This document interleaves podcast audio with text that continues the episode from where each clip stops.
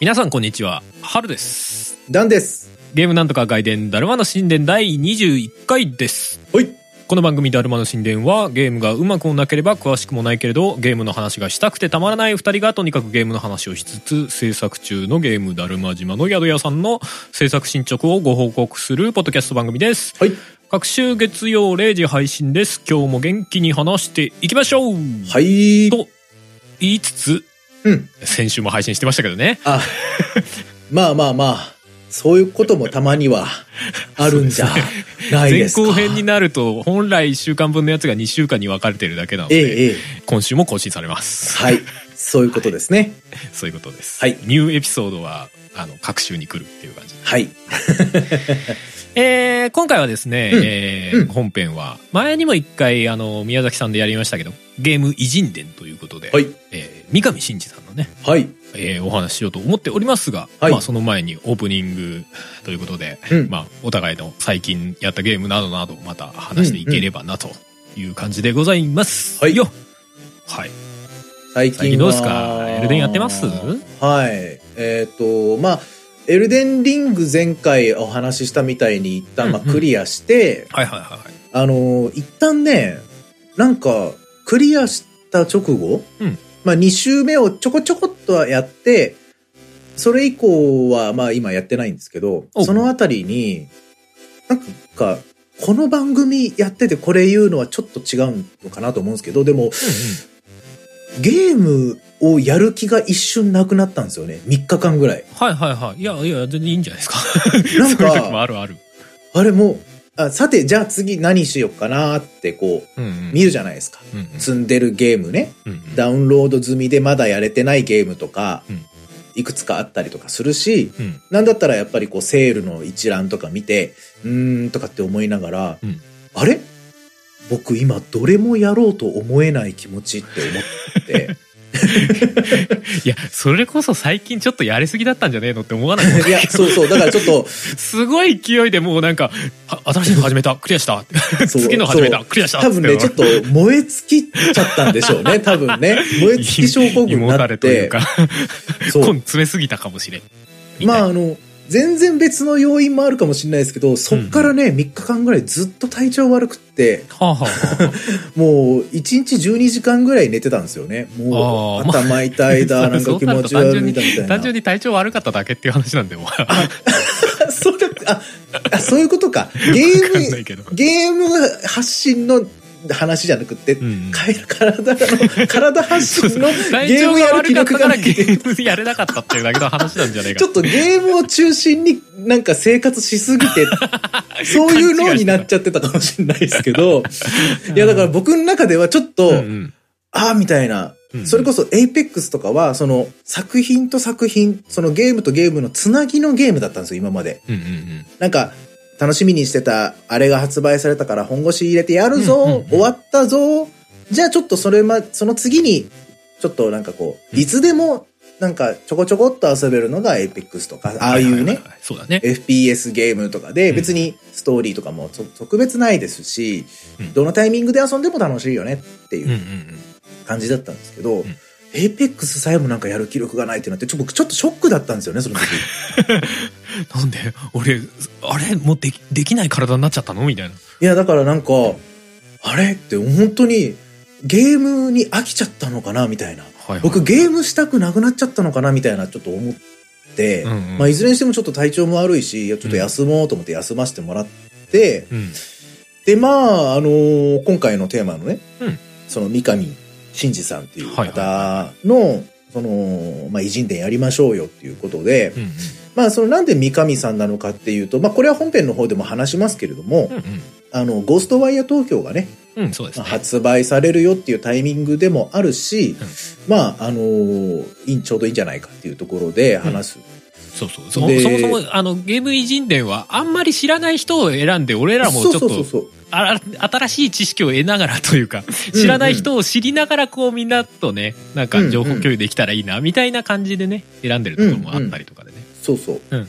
で、数日前に、なんとなくこう、ムクムクっとこうね、うんあゲーム、あ、なんかしたいなっていう気持ちがこう、ググググっとこう、湧いてきたんで、うんだったらせっかくなんで、その三上さんの携わった作品なんかやりてえなと思ってですね。うんうんで、まあ、あの、まあ、三上真司さんといえば、やっぱり、どうしても一番最初に思いつくのはバイオハザードなんですけど、うんうんまあ、それはちょっと一旦置いといて、えー、また出てこなくなっちゃった、名前が。サイコブレイクだ。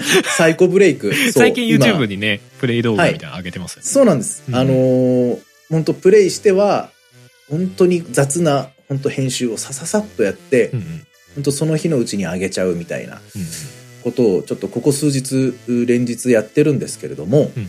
えーそのサイコブレイクを最近ちょっとプレイし始めていますよ。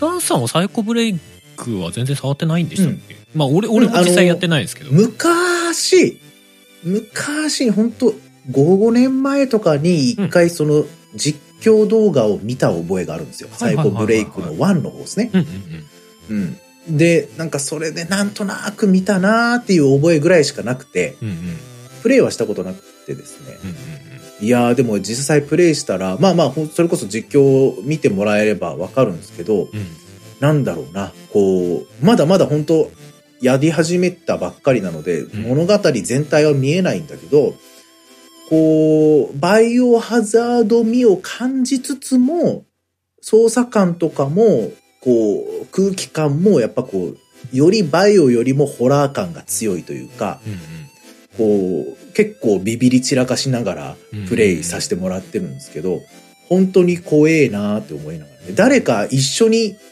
いてほしいなってあれ？思ったよりもビビリですね、ダンさん。いや、なんつうかね、共感してほしいんですよね。ああ、まあ、ほら、そう、そういうのあるよね。怖いなんつうか、おおびっくりした。今のだってここから出てくると思わないじゃんとかっていうのを はいはい、そうそうって言ってこう、自分の中隣でエンタメ化したいみたいなやつでしょ。そうそうそうそうそう。わかるわかる。そうそう。一人でね、黙々となんかこの恐怖を耐えてるのってこれ一体なんだろうみたいなう気分になってくる。そうそう、なんだろう。まあ、だからこそ動画にしたかったっていうのもあるんだろうけどはいは、いはい、わかりますわかります。そう。まあ、あのーまあ、それでまず、もう、三上節っていうのを、うんうんあのー体感しなきゃなっていうので、そこをプレイしてますよっていうのと、あともう本当に昨日と今日なんですけど、ちょっと久しぶりにエルデンリングあの終わって、はいはい。もうもうちょっとフロムゲーに触れてたいっていう気持ちがあってですね、うんうんあのー、赤炉をちょっとはいはいはいは一からやり始めて。い。赤炉はもうクリア済みではあるんですね。そうですね。うん。えーっとそうなんだよなもうう、あの、小平さんもさ、ダンさんも赤炉クリアしてるからさ。うんうん俺もどっかでやりたいんだけどもう目の前に新作がどんどん積み上がって どんどん後ろに赤炉が隠れていくっていう。いや、でもね、あの、赤炉も僕相当苦労した覚えがあるんですよ。うんうんその前回やった時にね。はいはいはい。相当苦労した覚えがあるんだけど、うん。僕、エルデンリング、まあ、いろんなことをやりつつとはいえ、うんあのーオープンフィールドをいろんなところ回りつつとはいえ、うん。100時間以上、150時間ぐらいは確かかかってたんですよね。うんうん。エルデンリングプレイ時間が言ってま。したね。うん。てかで俺もそんぐらいいきそうだな。うんが、その前回のそのね、クリアしたデータ、あれ何時間ぐらいやったんだろうと思ったら、うん60時間ぐらいで終わってるんですよ。え、ぐらいでっていうか、でもリニアでしょ？赤炉って。別にオープンワールドとかじゃなくて60時間っていうの結いや、構なでもボリューム、じゃ体ね感として、赤炉はなんかめっちゃ、まあもちろんエエルデンリングもそうですよ。エルデンリングもそうだけど、なんかめっちゃなんかこう大変だったっていう気持ちが残ってるんで、え、60時間でクリアできちゃうの？みたいな感じですかね。うんまあ、あの、エルデンリングみたいな感じではないけど、うん赤炉も、どのフィールドもいつでも行けるっちゃ行けるんですよ。はいはいはいはい。あ、まあ、いつでもというのはちょっと違うかもしれないけどうん、一、回行ったところはいつでも行けるんですよね。うんうんうん。まあまあまあ、でも、ソウルシリーズもまあそうですね割とそうですよね。なんだかんだで全部繋がってたりとかそうそう。しがち。まあだから後からこういろいろこうね、見て回ったり、そのアイテム回収したりとかっていうことも前回もやった上でそれだったんでう、んあらーと思って。意外にコンパクトな体験だったんだなそうみたいなそうそうそう振り返って。っコンパクトで濃密な体験させてもらったなてことで、で、この、うん、あの、赤炉の中で僕が一番思い出に残ってるのは、あの、幻お蝶っていうね、ボスが出てくるんですけ小平さんがど、言ってたやつや。ババアファンネルだ。そう、小平さん曰くババアファンネルって、本当に言えて妙だなと思ったんですけど、ババアやファンネルが。ってねえからあれなんだけど、まあ、やってねえし、俺まだ動画で見ちゃうのもそれはそれであれだなと思ってるから。いや、あの、やっぱ体験してほしいですうんやっね。てないんだけど、ええババアファンネルネーミング良すぎるよね。いや、本当にね、でも、本当にそうなんですよ。あ、もうババアファンネルなんですよ。なんなんだよ、ババあアのファンネル。んなに素早いババアは、もういないっすよ。他のキャラでも。もうね、想像の中でね、謎のババア、ババアが大量にこっちに押し寄せてくるっていう図しか想像できないんだよね、なんかね。ババアは一機しかいないんですけど、まあそうなんだろうね。まあ一機っていうか一人なんですけどね。はいはいそう。まあだからそこ、その幻お蝶の対戦が僕は、ものすごく印象に残っててう、んで、めちゃくちゃ大変だったんですけど、その、えーお蝶をた倒した時の達成感が多分一番強かったんですよね。赤狼をやった時に。うんうん。でも意外と結構序盤からチャレンジできちゃうボスで、うん。あのー一応立ち位置としては結構どのタイミング、どのタイミングというか、結構タイミング選べるタイプのボスだったんですよ。うん。うん。だから、結構序盤からいけちゃうんだけど、まあ序盤だからこそかな、その難しさ、最初の大きな壁としてこう出てくる感じ。うん。エルデンリングよりも、よりこうパリがものすごく重要なゲームなので、赤狼が。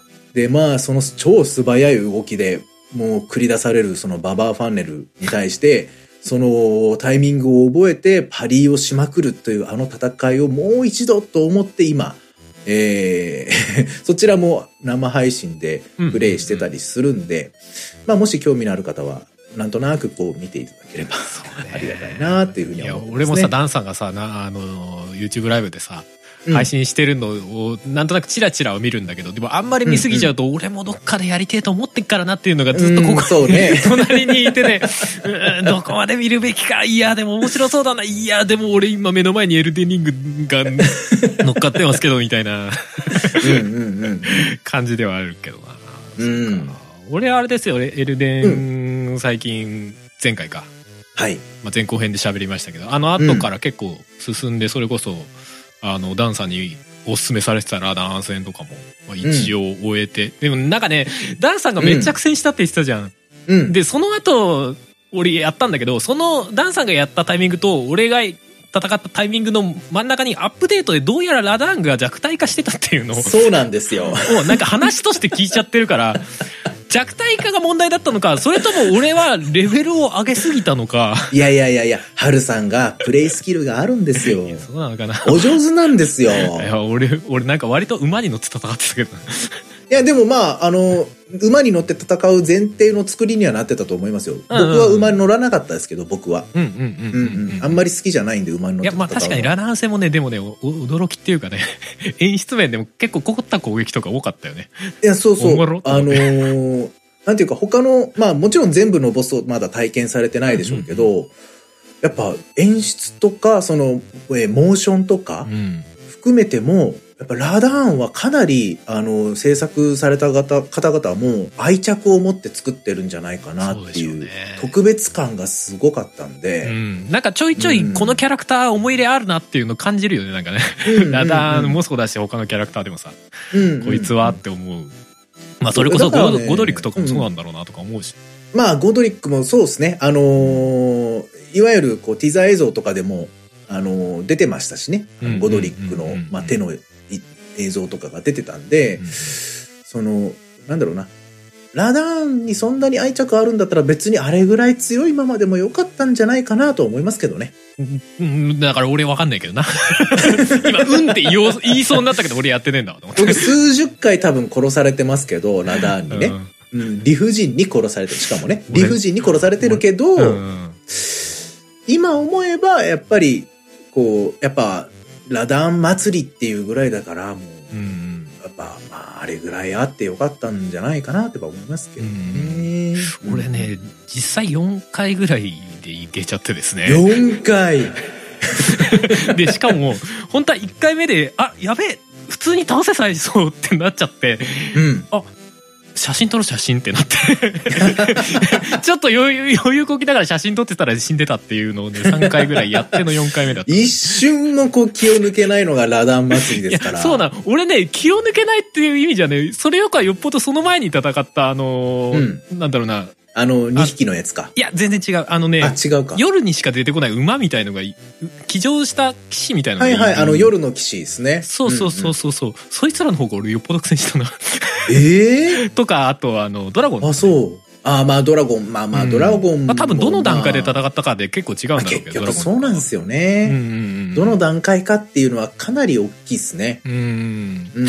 まあだから俺は俺なりに苦戦した敵キャラとかいるからまあそれはそれでいいか。いやでもなんかまあそんだけ押されてたキャラクターっていうかさなんかまあ他の人もうん。ラダン戦はいいですよみたいなこと言われてたからさ。いや、うん。よかったんだよ。よかったんだけど4回目で倒しちゃうってなんかこれなんか俺どっかで間違えたんだろうなみたいな。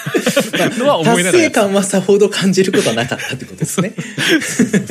いやでも演出面はすごい良かったけどねあそこねうん。うんいやでもまさかって思うような感じではありましたよね、多分うね。んでもゲーム全体やっててもその戦闘面とかでの意外性というかさなんかこんな敵が出てくるんだとかこういう戦い方してくるんだっていう意外性もうんあるし、うんうんそのビジュアル面でもさこんな綺麗な景色見せてくるくるのとかさ、うんうん。こういう場所にこういうものがあるのみたいな意外性を作るのが本当お上手と思ってっていうかなんかうん。じゃあ本当そうっすよ。ね発想力がすげえよなとか本当当然っちゃ当然なのかもしんないですけど、あの、マップの中心に、まあ、あの、うん黄金樹があるじゃないですか。うんで、マップの中心にあんだけ巨大な黄金に輝く木があったら、当然なんだろうけど、その黄金樹を眺めるためのポイントがいっぱいあるんですよね。あるね、その、眺めるためのポイントというか、うん。こっから見たらすげえなって思えるような感じとか、うんうんちょっとこう、閉鎖的なところからパッと表に出て出出てきた時の、うん。その黄金樹の輝き具合というか、その絵になりようというか、うんそれがすごい多分計算されてるというか、うんうん。意識して作ってるんだろうなっていうのはそうですね。感じますね。過去作よりまあオープンフィールドだからそういうところこだわるんだろうなとは思うんだけどうんそのうんいい眺めのポイントが本当絵になるポイントがめっちゃ多いなと思って。そうなんですよ写ね。真はかどるはかどる。い フやォトモードねえあのーゲームなのに強引に写真撮る撮る。前回もは話題に出たけど、決してグラフィックが超美麗ってわけじゃないんですよね。そうですね。うんうん。だからそれは演出の賜物なんですよね、やっぱね。うん。どこにまあ何を配置してとかっていう、あとはまあ光の具合だったりだとか、色の選び方だったりだとかっていうのであるんでしょうけど、すごいいいこうハイファンタジー的なさ、うんうん。あの円形の景色が多いよね。なんか確かに。その中性的なお城がこう点々と見えてて奥までガーって見える景色みたいなさ、うんうんうんいいよね。いいよね。あのそれこそコンセプトアートとか多分描いてる人とかがすごいいい仕事してたりとかもするんだろうなとかね。いや、実際その、まあ僕もね、ダル宿やってる身ですからうんうん。感じますけど、コンセプトアートを、コンセプトアートで終わりにさせがちだよなってやっぱそれまでの作品がね。うんうん。うん。実際じゃあその、ゲームの中にそのままそれが落とし込まれてるかっていうと、そうじゃない作品っていうのがほとんどだったと思うんですよ。うんうんまあ最近は違うのかもしれないですけど。うんでも、多分、その、エルデンリングに関しては、ほぼほぼ多分落とし込まれてんじゃないかなって思えるような感じですよねむ。しろなんかもうこのセコンセプトアートに出てくるこの景色を作るためにはどういう地形を作ったらいいかとかっていう話になってんじゃねえかなって思うぐらい って思えるぐらいあるかもしれないですね。うんある気がするそれこそあの、うんえっとエルデンリング買う時にデラックス版かなんか買ったのねダウンロードの、うんうんうんうんうん。でアートブックみたいのがつはい。いてく。るんだよね、僕もアートブックと同じやつ買いましたよ。うんうんうんうん。あれをさっきの初めて見たのよ。まあ最初から見ちゃうと多分ネタバレなんだろうなと思って。うんまあ多少あるでしょうね。うんうんうん。あのアートブック見始めたんだけど途中まで見てたんだけど最後まで見ちゃうとやっぱりネタバレなんだろうなと思って途中までこの辺までだなみたいなところ見てたんだけど もうニヤニヤしちゃってたまらんよね。たもまりませんな。なんだろうな。ネタバレなのかもしんないけど、うん。やっぱ、それはやっぱりフロムゲーで、それだけじゃ何にもわかんないっていう感じで見せてくるから、うんうんいいんじゃないですかね。ロード画面でもでもやっぱとかでもねあれでしょう。あれですよ。その景色を見た時にさ、ああ、まあね、確かにね。ね、その場で、その場の流れで見たいじゃん。確かに。あ、それは確かにそうかもしれない。で、なんかアートブックで、ああ、あったよね、ここっていう方がなんか俺いいかな、うんうんうん。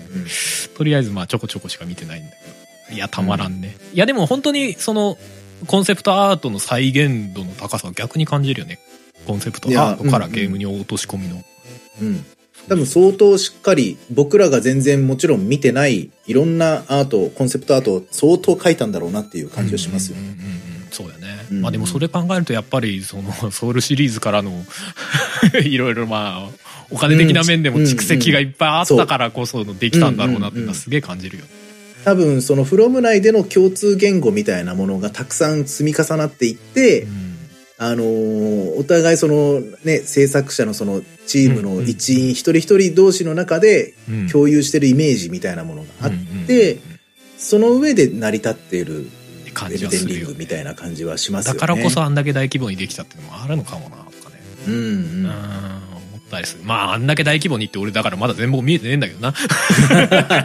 まあ言うて僕もクリアはしたけど全貌は多分見えてないと思いますね。まあまあ今のところ俺はレベル90で頑張っておりますよまあーあどどんぐらいに終わんだろうな 4月中には終わんじゃない？わかんないけど まあご自分のペースで、えー やれればいいんじゃないですホライゾンがか。かわいそうだよ。後ろで、早く遊んでくれよ。いやでもさ、なんか最近さ、あのー別にネガティブな意味じゃないんだけどさ、なんかホライゾンのさ、開発。側の人がさ、なんかエルデンとかのに対してさ、なんかちょっと愚痴ってたみたいなのが、ちょっとあそう炎上じゃないけど、うんうん、なんか軽くしてたみたいで。いやまあでも、ちょっとね、かわいそうよ。いや、ホライゾンはなんかね、愚痴りたくなる気持ちはね、でもね、わかると思う。いやなんか、そっち側に分かるなと思っちゃって。いや、言う、言うよ。いや、それ攻め、攻めなくていいじゃんって。作ってる側からしたら、確かに、あの、ホライゾンは作り込みおかしいから。いや、そうなのよ。その、そうなのよ。グラフィック的にも、いや、うん実際、ホライゾンすげえ頭おかしいから。や完全にな100%褒め込むとはね。いや、本当にすっごい出来だし、その、ううんーん、なんだろうな、その、めちゃくちゃ目新しいものはなかったけれども。だけど、やっぱりまあ、ホライゾン前作のね、ゼロドーンの、まあ、正当進化して、その、僕らの期待をしっかり応えてくれて、ちょっとやっぱ上回ってもくれてるなって僕うん。思うし、んんうんで、ストーリーラインも、僕がの期待は結構上回ってくれてるというかんんんん、そのまあ前作の時点で結構その、裾野を広げまくってる感じみたいなあったじゃないですかうん。うんうん話のね。ね、風呂敷広げすぎてるみたいな感じはあって、どうすんのみたいなのが、ちゃんとこう、この後こうなっていくんだろうなっていうのがこう見えてくるっていうような流れになってきてたから、うんうんああ、なんかちゃんと考えて作ってくれてる嬉しいって思ったんですよ、僕。プレイした時ねそうだね。その辺も、あのーなんだろうな、こう、やっぱどうしても発売して多分1週間後くらいでしたっけ？エルデンリングが出たの。うん、そう。だからやっぱね、どう、まあ、僕みたいに、時間しっかりとってプレイできる人だったらまだしも、やっぱね、もう、春さんみたいにね、その途中で一旦やめてエルデンリングやりてえってなる人がほとんどだと思うんですよね、やっぱい。や、そこがね、不思議でね、完成度とかさ、その、作り込みっていう意味では完全にホライゾンなのよ。で、俺いやホライゾンめちゃくちゃ好きなのよ。クエストとかもさ、もう細かいところまでクエストのなんか作り込みとかもさすげえよくできてるじゃない。ストーリーラインとかさ。キャラクターの喋りとか吹き替えとかさ、もう、すべてにおいて多分ホライゾンの方が上なんだけど、両方並べられた時に、エルデンやってる俺がいるんだよ。だから、すげえ不思議なのよ。だから、エルデンリングがす、すごいかって言われても、もはやよくわかんないんだけど、得意点ではあると思うな、あれ。いや、いや、あの、得意点、いや、いい表現しますね。確かに得意点ですね。あれはね、だからそれを、その、ホライゾンの制作者側だったとしたら、まあ多少愚痴りたくはなるだろうなとは思っちゃうのよね。別に、ホライゾンの評価が下がるわけじゃないのよ、それで。下がるわけじゃないんだけど、いや、全くなないですよ。なんなのエルデデンリングっては言いたくなるだろうねと思う気はする確かに。ね、もちろん、ホライゾン制作した人たちもう、ん。エルデンリングプレイしてると思いますよ。いや、でも、あの。いや、まあ、プレイして、見て、いや、面白いのはわかるんだけど、だけど、ホラえイゾン、絶対うちのゲームの方が絶対全部上じゃんって思ってると思います。思ってると思う。うん思ってるんだけど、うん。でも、エルデンリング、まあ面白いのもわかるけどねっていうさ、なんかそ、そのなんか気持ちはわかるなと思ってね。あーだからそれがその、今、その、インディーゲーがこう盛り上がってたりだとか、その、古いゲームがリメイクされたりとかね、うん。その、まあ、それこそアンダーテイルがすごくヒットしたりとか、そういう、その、ううんローテクという表現していいのかちょっとわかんないけれども決して別にリッチな作品が面白い作品じゃないよねっていう、まあ、空気感っていうのは、まあ、ここ数年あったわけじゃないですか。でもちろん今だってそうだし、うん。その面白さとか楽しさみたいなものの本質は、リッチさとイコールではないっていうのは、まあみんななんとなく分かってると思うんですけど、うんうん。それが、その、まあ、ダルヤドを作っててなんですけど、うん。あえてドット絵ですとかね、うん。あえてその古い技術をその使ってやります。古い技術をちょっと、あの、いいようにこう、古いままじゃなくって今っぽく、新しくして使ってやってますっていう売りじゃなくって、うんうんエルデンリングは結構本気でやってその面白さっていうのがこう、今の立地を超えてきたって感じがするんですよね。そうっすね。そのちょっと表現が抽象的で申し訳ないんですけど、わかりづらいかもしれないですけど、うん。アンダーテールもめちゃくちゃ面白いじゃないですか。はいはいはい。で、その、ホライゾンのシリーズとアンダーテールのシリーズ、あ、まあまあ、まあ、デルタルームあるからシリーズっていいか。うんあの、の面白さって全然質が別物じゃないですか。はいはいはね。い。もちじゃ。あその、ホライゾンが出ました。で、ホライゾンをプレイしてる途中だけど、例えばじゃあマザー2が、あの、スイッチでできますって言われて、うわーと思ってマザー2やり始めたらそっちにのめり込んじゃって、ちょっとホライゾン置いちゃってますっていう人がいても不思議じゃないんですよね。うんうんでもそれはその、解雇主義というかその、懐かしいとかそういう体験、そういう思い出みたいなものを武器にしてるんじゃなくって、そうじゃない状態でエルデンリングがそれを成し遂げちゃってるっていうのが、その不思議成分がそこにいっぱい詰まってるっていう感じなんですよね。そうだよね。な、謎の出汁が入ってるよね。そうそう、出汁、そうなんですよ。これ何出汁ってその、僕らは結構その、ね、そうそうそう、美味しい美味しいっていろんなものを、ゲーム飽食時代だから、いろんなものを食べて、はい、これは、あの、この材料とこの材料とこの材料、あ、いい組み合わせ今回使ってきましたね、とかって、このゲームなんとかでこう、喋ってたりとかするんだけど、エルデンリング、これ何だしってなってる。いや、そうなのよ。だから本当いい、いいゲームとはっていうのはす、すげえ考えちゃうよね。いいゲームとか愛されるゲームに、うんな、ど、エルデンとか、まあ、ソウルシリーズのどの部分がなるのか、まあ、先週も話したけどさ、いや、もう、なるのかっていうのがすげえわかんないんだよね。でも、ホライゾンの方が作り込みっていうか、なんかか、シンプルな完成度みたいなので言ったら、多分完成度は高いんだけど、でも目の前に2つ置いてあったら、らエルデン遊んでる事実っていうのをなんか 自分の中に何なんだろうなみたいなのはなんかすごい考えちゃうんでね。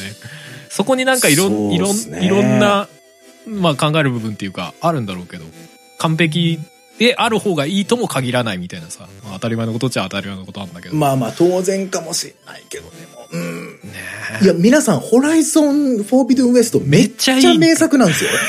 そう、そうだ。だから、とんでもない作もうな、品なんですよ、あれ。あれが一週間ごとに出るのがそもそもおかしいの。いや、まあそうなのよ。だからもう本当に運が悪いとしか言いようがないし。まあそれぐらいホライゾン側も自信があったんだろうなっていうのはすげえ思うんですけどね。あ、そっか、そうね。そうね、うんエルデンリングを、その、危険視するのであれば、ずらすっていう選択肢もまああるわけじゃないですか。うんうんうん。その発売日をね。いや、言うて、ホライゾンの方が上でしょって多分思ってると思うよ。思ってたでし多ょうし。分作ってる側は少なくとも。で、言うて、その、どうなんだろう、ちょっと、具体的な数字はわかんないですけど、うあの、じゃあ、その、ブラッドボーンだ、赤狼だっうんうん。て、めちゃくちゃ売れたかっていうと多分そうじゃないと思うんですよね。うんうんうん。その、それこそ赤狼だって、あの、何年か忘れましたけど、そのゲームオブザイヤー、その、えーゲームアワードのゲームオブザイヤー取ったりとかして、うんうん。やっぱりこう、フロムソフトウェア、あの、一躍、こう、一般的にしたとうん。呼べる作品だとは思うんですけど、じゃあ、むちゃくちゃ売れて、いろんな人がプレイしたかっていうと、そうじゃないっていう感じなんですよね。じゃあその世界的に見てホライゾンゼロドーンのその衝撃っていうのは、多分全然赤炉よりも相当上だったと思うんですよ。うんうん。だそれの、はい、続編ですってなった時に、そりゃあ自信はあったんだろうけど、うんでも、まあ、別に評価されてないわけじゃないのよ。だからホライゾンがね。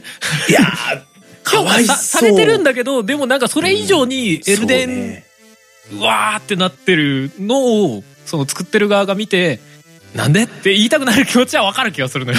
いや、わかるわかる。いや、全然わかるし、いや、あの、これわかんない人いたらちょっとって思っちゃうぐらい僕は。い、や、本当ちょっと分かってくれないと、ここれ困りますよ、みたいな。うんうん。まあ、あの、ホライゾンゼロドーンも、フォービドゥンウエストも、うん。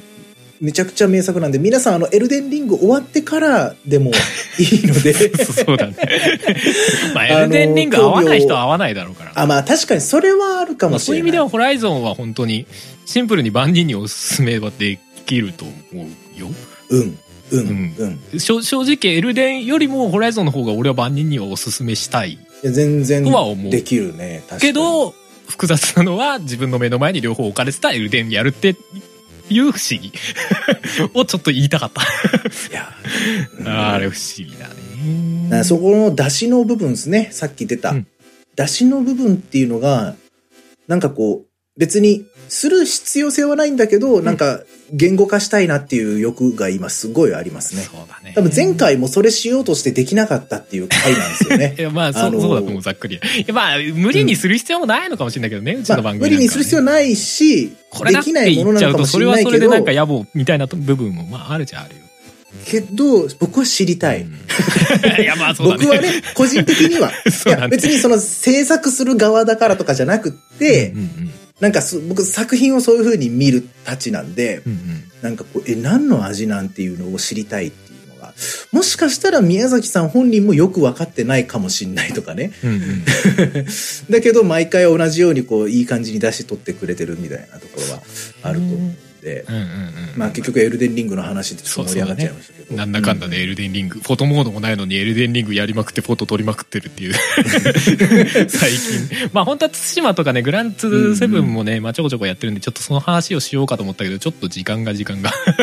そうですね。そうこの後ちょっとオープニニングでもう,、もうちょいだけね話があったりするんで、はい。ちょっとはい、それのために。ちょっと時間割かないとっていう感じなんで、はい。まあその話はと言いますとですねちょっと久々にダルヤドの、まあ、進捗というか、そうですね。あのね。皆様に、まあ、ご報告というか、うん。えーお伝えしなければならないことがちょっとありまして、うんうん。はい。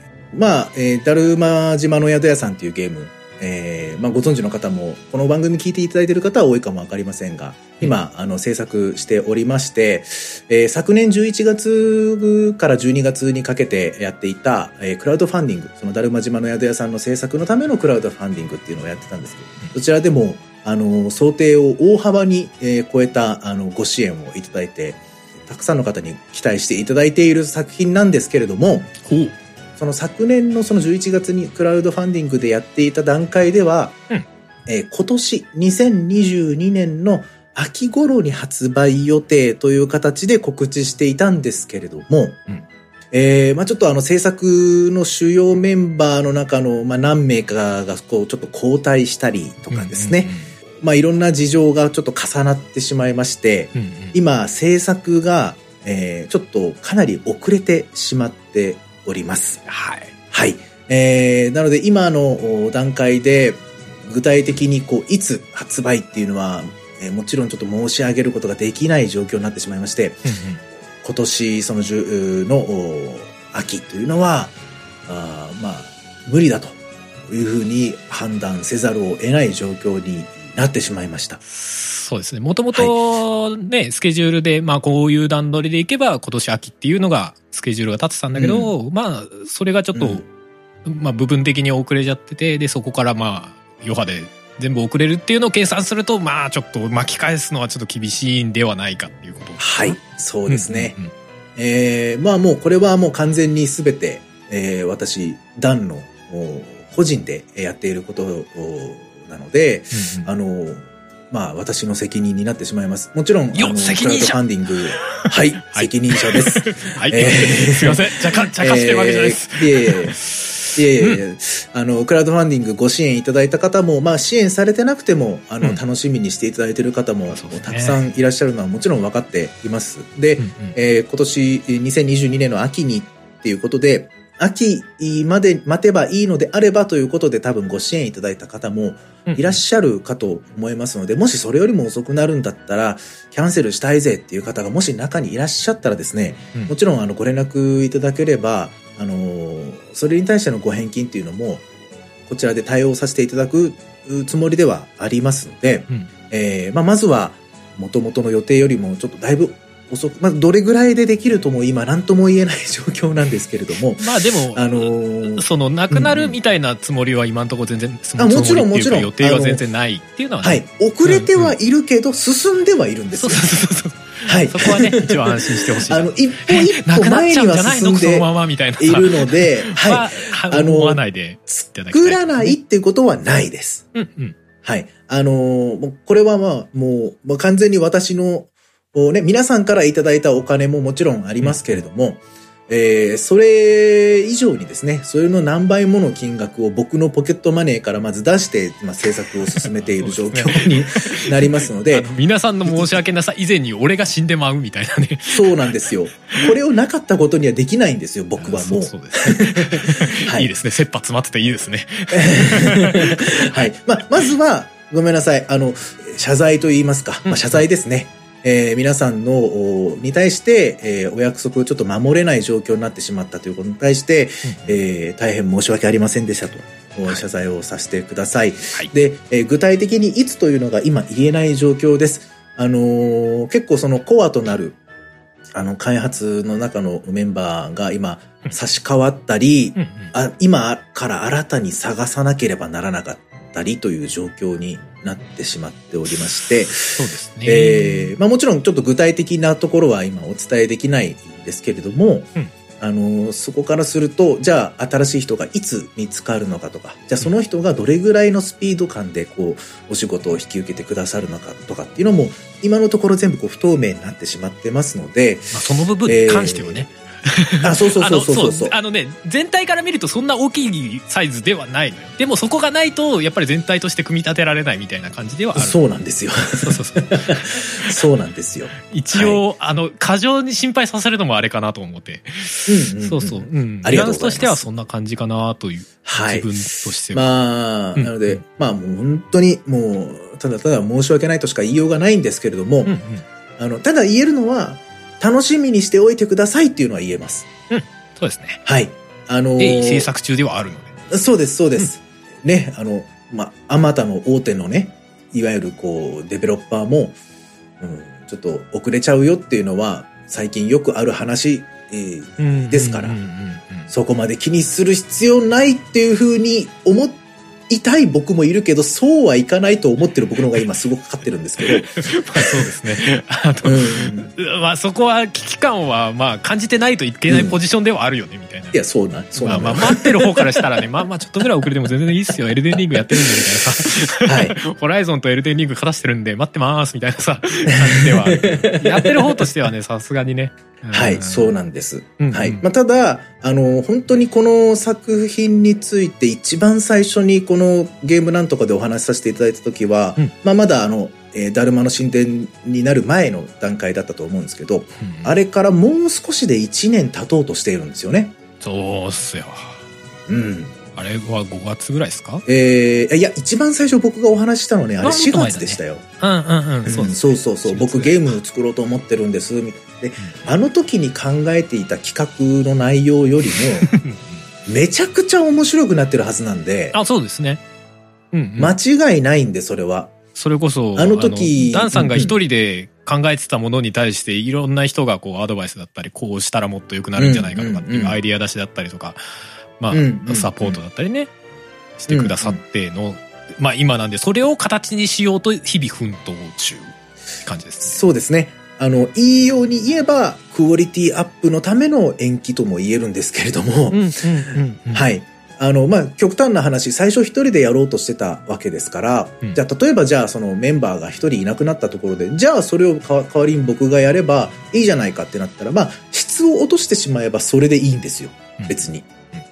極端な話、ゲームができないわけじゃないんですけれども、でもやっぱり今、こういうゲームにしたいっていうようなあー内容のものを作ろうと思うと、やっぱりその道の専門の方、プロの方にお願いしてやりたいと。で、せっかくね、多くの方が、あの、楽しみにしていただいてるし、あの、ご支援もいただいてますので、うん。そのご支援いただいたその力を使って、えープロの方にお願いできるという環境が今ありますから、うんうん。それをね、あのーせっかくですから使って、えーできるだけいい形にして、えー世に出したいなというふうな気持ちがありますので、えーあのー今年の秋というのは、えー申し訳ないですが、ちょっと間をくれるかなと。はい、厳しいから。で、もちろん、うんうんあのーあれですね、えー具体的にいつ頃できそうだっていうのが分かればですね、えー公開できる準備が整えば、えー順次、えー公開していきますし、ですね。情報ははい。できるだけ。で、あのー小出し小出しにしてますけれども、うん。あの、毎週金曜日にですね、うん。このだるま島の宿屋さんの公式ツイッターの方で、うん。まあ、今、あの、こんな感じのグラフィック、あの、作ってますよっていうようなご紹介のツイートとかもしてますので、ボクセルの、どんなの作ってるのか。ね、そうですねあの、ドット A からボクセルになったらどんな風になるのかとかですね、うんうんうんえーそういったところをツイートしてたりとか、それこそあの、コンセプトアートを今後ツイートしたりとかしようというふうに思っておりますので、うんうんあの、どんな風なものになってるのかなっていうのが気になる方は、えーそちらもお見ていただければなと思います。ですね。あとあれでしょ、クラファンもタイミング、そうですね。まあもともと春ぐらいにやる。はい。あのー、もともとは、えっ、と、5月にやろうと思っていたんですけれども、うん、クラファンの2回目がね。そう、2回目のクラウドファンディングですね。うんで、今ちょっと、おクラウドファンディングがまた始まっちゃうと、それはそれで僕自身がめちゃくちゃそっちに時間取られてしまうので、うんそっちに頭を割くといううん。よりはもうちょっと、地盤固めてからみたいな。うんはい、あの、もうちょっと、お後の方に回して、えーまた開催できればなというふうに思っております。はい。ということで、まあ、いずれにしても、えー続報があれば、また、そうですね。はい、えーご報告、えーしたいなというふうに思っております。ね直近だとさ、まだちょっとなんか、形として出せるものがなかなかなくてもどかしい感じではね。そうなんですよ情報ね。としてうん 難しいところではありますよね、今ね。そうなんですよね。その、部分部分では出せるんですけど、うんうん、ちょっとねこ、これだけ出してもな、みたいうん、そうそう、そうなんですな感じよ。にはね。うん、綺麗にこうまとまった一つの画像だったうんり映像みたいなものにできない今状況。うんだうん。ったりするのでね、まあ、どのタイミングでどれを出すべきかみたいなのもな、多少あるでしょうしね。うんう。うんんまあでもキャラクターデザインだったりだとか、その辺とかもう本当着々と進んでるんですよ。進進んでるところは進んでるんです。はい。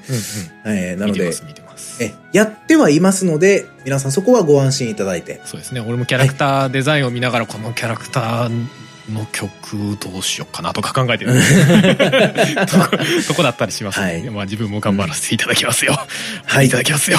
はい。まあ、あの、ゲームなんとか、あの、だるまの神殿に関しては、んまあ、あの、別に変わらず、あの、更新していきますので、はいい、ははい。えー聞いていただければと思います。はい。頑はい張頑張りますんで、よろしくお願いします。はい、だるま島の宿屋さんの、この番組のね、目的の一つでもありますからね。あそうです、そうです。ダルヤドのね。まあ、だるま島の宿屋さんのご報告としては、今回はとりあえず以上かなとはい。いうところですね。はいはい。はい。です。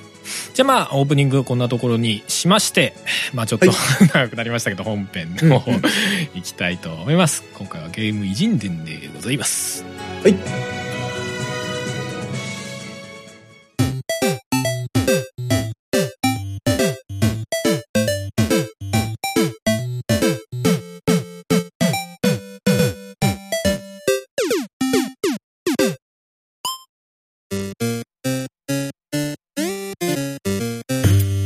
本編です。はい。はい。今回はゲーム偉人伝三上真司さんということで、はいやってまいりました。三上真司さん、皆さんどうなんでしょうね？ご存知な人はご存知でしょうけども。いやーでも、ご存知ない方も。もいらっしゃるかもしれないですね。僕、正直、うん。あのー全然知らないんですよね、その、いわゆるこう制作されている方々がどんな方々がいるのかっていう。はいはいはいはいはい。で、なんとなく聞いたことがあるレベルだったんですよ。本当に三上真司さんに関しても。で、ああ、はいはい、なんかあの、バイオハザードの、みたいなぐらいな感じですね。ああ、本わかりますわかります。俺もまあ、言うてそこに毛が生えたぐらいの、バイオハザードってサイコブレイクの人でしょみたいな。で 単語ゲームスの人でしょぐらいのこの、ふわーっとした情報なんで、うんうんうんそこをちょっと今回ね、うんこれをやるのに、こう、ちょっと情報として埋めていって、うんうんまあ皆さんとちょっとそれ共有できたらなみたいなね、感じではあったんですけど。えーっとですね、三上真司さんはですね、現在、うんちなみに56歳。当ね、あの、50代のこの、なんていうんですか、ゲームクリエイターは、みんなすごい人ばっかりいますねって思いますよ。ああ、そうですね。特にカプコンとかはそのぐらいの年代は、うんすすごい人多いですよね、正直。なんかね、その、まあ、もちろん、その、ね、関わる作品の関わり方っていうのがどんどんね、年を重ねると違ってくるのかもしれないですけど、うんうん多分いきなり引退みたいなことは多分ないと思うんですよね。まだまだこれからも何かしら関わって、あの、携わっていくのかなと思うんで、うんうんそうすると、こう、こういう年代の人たち、うんその、いわゆるゲームっていうものがこう、広がっていく時代にゲームを作り始めた人たちそうですね。が多分今50代ぐらいで、こう、ベテランとして、こう、いろんな名作を世に出してると思うんですけど、うん若い人を引き連れて、ね。それこそ三上さんは1990年にカプコンにね、入社されてますからね。うん。まあで、今はいもうカプコンを辞めた代表的なゲームクリエイターの一人ですよね。そうですね。それこそ、はい。あの、同じぐらいの年代で言うと、あの、プラチナゲームスの神谷さんとか、うんうんうんううん。あと、あとは、岡本良樹さんとかね。はいあのはいはいはい。、後にモンストをね、うんうん。まあ、作ったというか、プロデュースした人。はいはい。あのー、ストリートファイターの人ですうん、うね。ん、そうです、そうです。うん。まあ、あと、カプコン出た人だと、うんうんあと、稲船刑事さん？ああ、はいはい。僕もでもね、そういう名前をなんとなく聞いたことがあるぐらいですね。うん、うん、うん。あの、うん。ね、あの、金をドブで、ドブに捨てるキカーで一世を風靡した方でおなじみの。知らないか。そのセリフってダンさん知らないや、知らない。知らないけど、そのセリフはもちろん聞いたことがある。うんうん。そうそうそうそうそう。はああれ2010年ぐらいですね。に、あの、テレビかなんへかで、そのカプコンの、ーうん。まあ、話をやった時にそういうシーンがあったんでね、会議かなんかで金をドブに捨てる気か、つって。へえ。だっていうのが、あの、ニコニコとかで流行ったんですよね。へえ。まあまあ、そんな方が、こう、結構カプコンを辞めた方で、今でもその後ね、ゲームの制作で活動されてる方がいらっしゃいますけど。うんうんうん。うん。で、まあ、そのまあでもそうですね。50代ぐらいとなると、やっぱりこう、大手でこう、育っていって、うんうん。ある程度こう実績を出しつつ、それぞれがなんかこう別でこう独立してやり始めたりとかっていうような感じのパターンの人たちが多分多い印象かなっていう感じはありますけど。そうですね。うんうん。で、今もうカプコンを辞めて、まあ、いろんなところをちょっとうろうろした後に単語ゲームスというね、今、うん。三上さんが在籍しているというか。はい。まあ、三上さんは代表ですね。代表ですよね。そうだね。代表ですの会社ですね。普通にまあ、どうなんだろう。正式な、あの、役職名までは僕把握してないですけど、多分まあ普通に社長なんでしょうね。取締役社長なんと、じゃないエグ。ゼクティブプロデューサーってなってるみたいですけどね。いや、まあ厳密にわかんないです。一応なんか調べてる中ではそう言ってましたね。役職に関しては。うんうんうんうんうん。でもあの、インタビューいくつか見させてもらって、うんうん。エグゼクティブプロデューサーっていう肩書き嫌いなんだよねって言ってました。そんなこと言ってました？いや別にそれは見てないな。じゃあ自分で変えりゃいいじゃんとは思いましたけどね。自分の会社なんだからね。いや、それはでも多分あれなんでしょうね。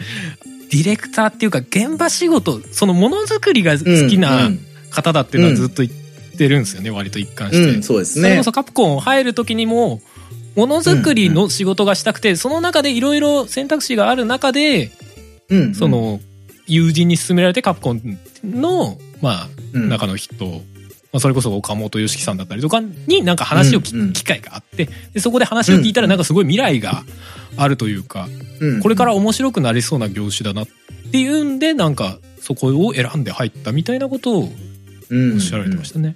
いや、確かに間違いないっすよね。その、当時、うん90年代っつったら、まだ言っても、その、バブルが終わったかどうかぐらいの感じの、多分、時代だったと思うんですけど。まあでもこれからカプコン火ついてくような時代じゃないかな。いや、そうですよ。だから、いいところ行ったなと思いますよね。うんうんうん。うんうんうんそれこそ割とその三上さんが関わった最初の方の作品で「アラジン」とかねスーファミのそう。僕、うんアラジンめっちゃやってたもん、ちっちゃい頃。あのねスーファミのゲームなのにすごいキャラクターがぬるぬる動くでそう。あのドット絵のぬるぬるさがすっごい綺麗で、うんアラジン。すごかったっすよね印象強いっすよねいや、当時はね、あんまりそういうの意識しなかったけど、んでもやっぱりこう、クオリティが高いっていうのはやっぱこう、肌感覚で分かってたというかう、んうん。なんか操作しやすいとか、うんうんそういうのが、その他のいわゆるこうアクションゲームと比べて全然違うなっていう印象はすっごいあったし、何回もやったんですようんうんね。まあ、アラジン。多分もしかしたら聞いてる人でも、ああ、昔やったっていう人も多いんじゃないですかね。うんうんうんうんうんうんうん。そうそうそうでまあまあそうカプコンに入社しようとして入社試験受けたんだけど入社試験一回落ちてるらしいですけどねそうなんだ。インタビューで話してました。一回入社試験に落ちてるんだけど、なんかなぜか一週間後に、あの、手違いでしたっつって、え？あの、内定ですって言われたらしいのね。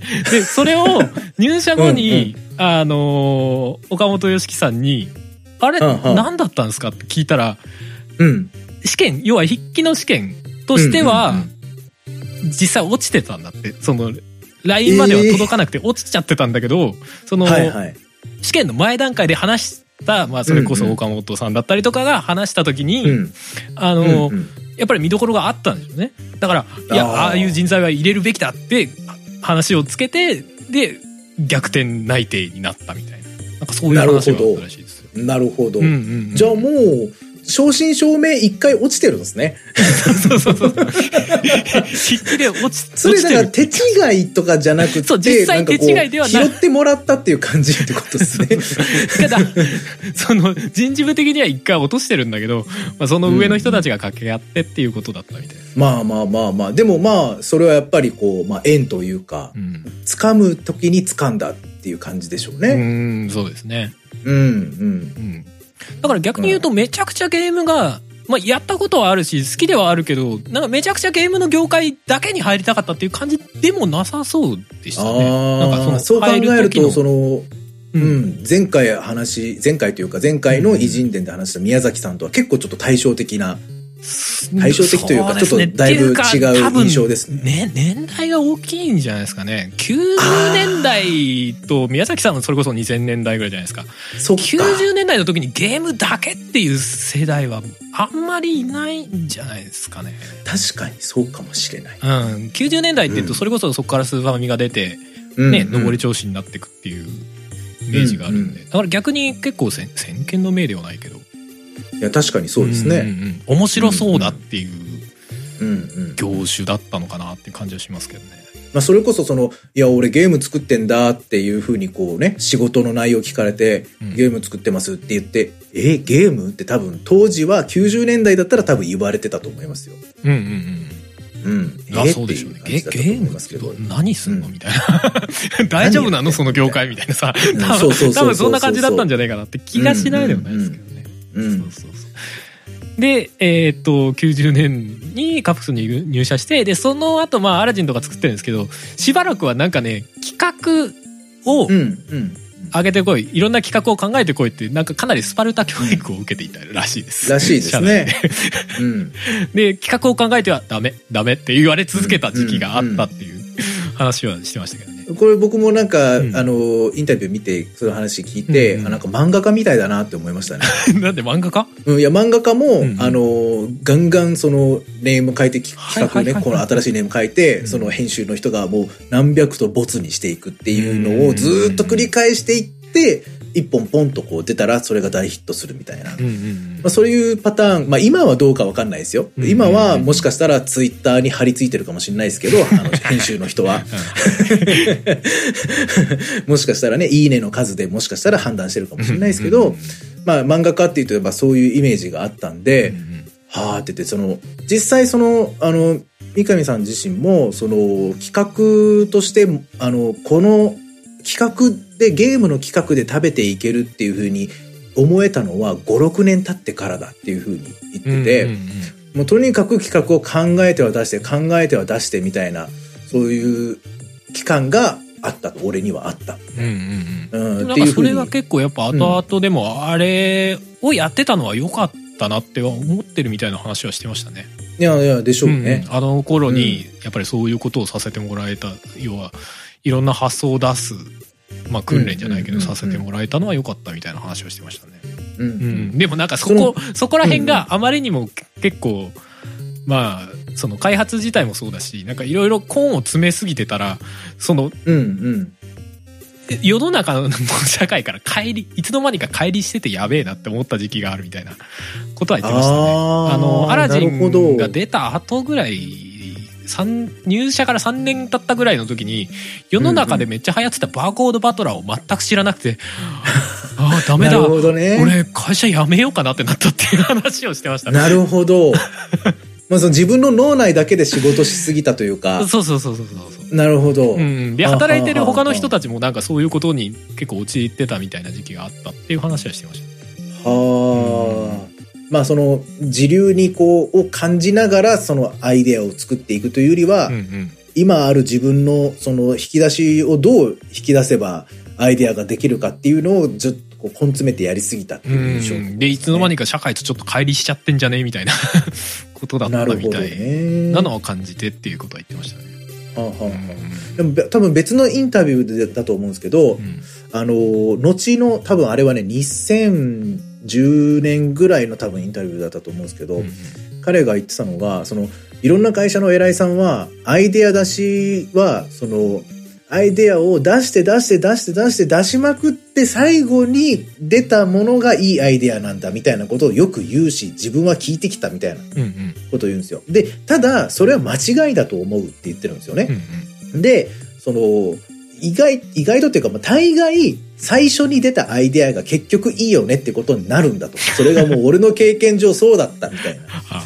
で、その、もしくはその、ガンガン根詰めて、その、例えば、同じ業種の他の企業が、うんライバル企業が10個アイデア出したとしたら、結局、同じようなアイデアが出てると。自分たちが考えてるものも、他のライバル企業が、こう、同じようなことをこう考えてる。うんで、さらにその上を行くために、10個じゃなくって11個目を自分たちが考えなきゃいけないんだっていうことから、まあその偉いさんたちは考え抜いて考え抜いて、絞り出せっていうふうにうん言うんだけど、うんまあ最初の1個の方がいいよねっていうふうに、あの、そういうもんだよっていうふうにこうおっしゃってたんですよね、うん三上さんは。で、でもさっきの話で、その最初の5、6年ぐらいはもうアイデア出し、その企画作るっていうのもガンガンやってたみたいな。うんうんそういうなんかこう地道な下積み時代をこう経験して、それを多分糧にして、いや、成長してきたというか、こう実績を積まれてきた三上さんが、最終的にそういう感覚になってるっていうのがすごい僕不思議だったんですよ。はあはあはあだけど、今の春さんの話聞いて、うん。それやりすぎて、根詰めすぎて、なんか自流に乗れなかったっていうか、その、それをから乖離しすぎたっていう実感があるっていうことであれば、うん。なんかすごい納得したんですよね、今ね。あ そういうこと。なるほどと。根詰めすぎは良くねえぜっていうのを、多分そこら辺でも実感してたんだなって、そのうん。5、6年の修行の最中でも。うんうんうん、で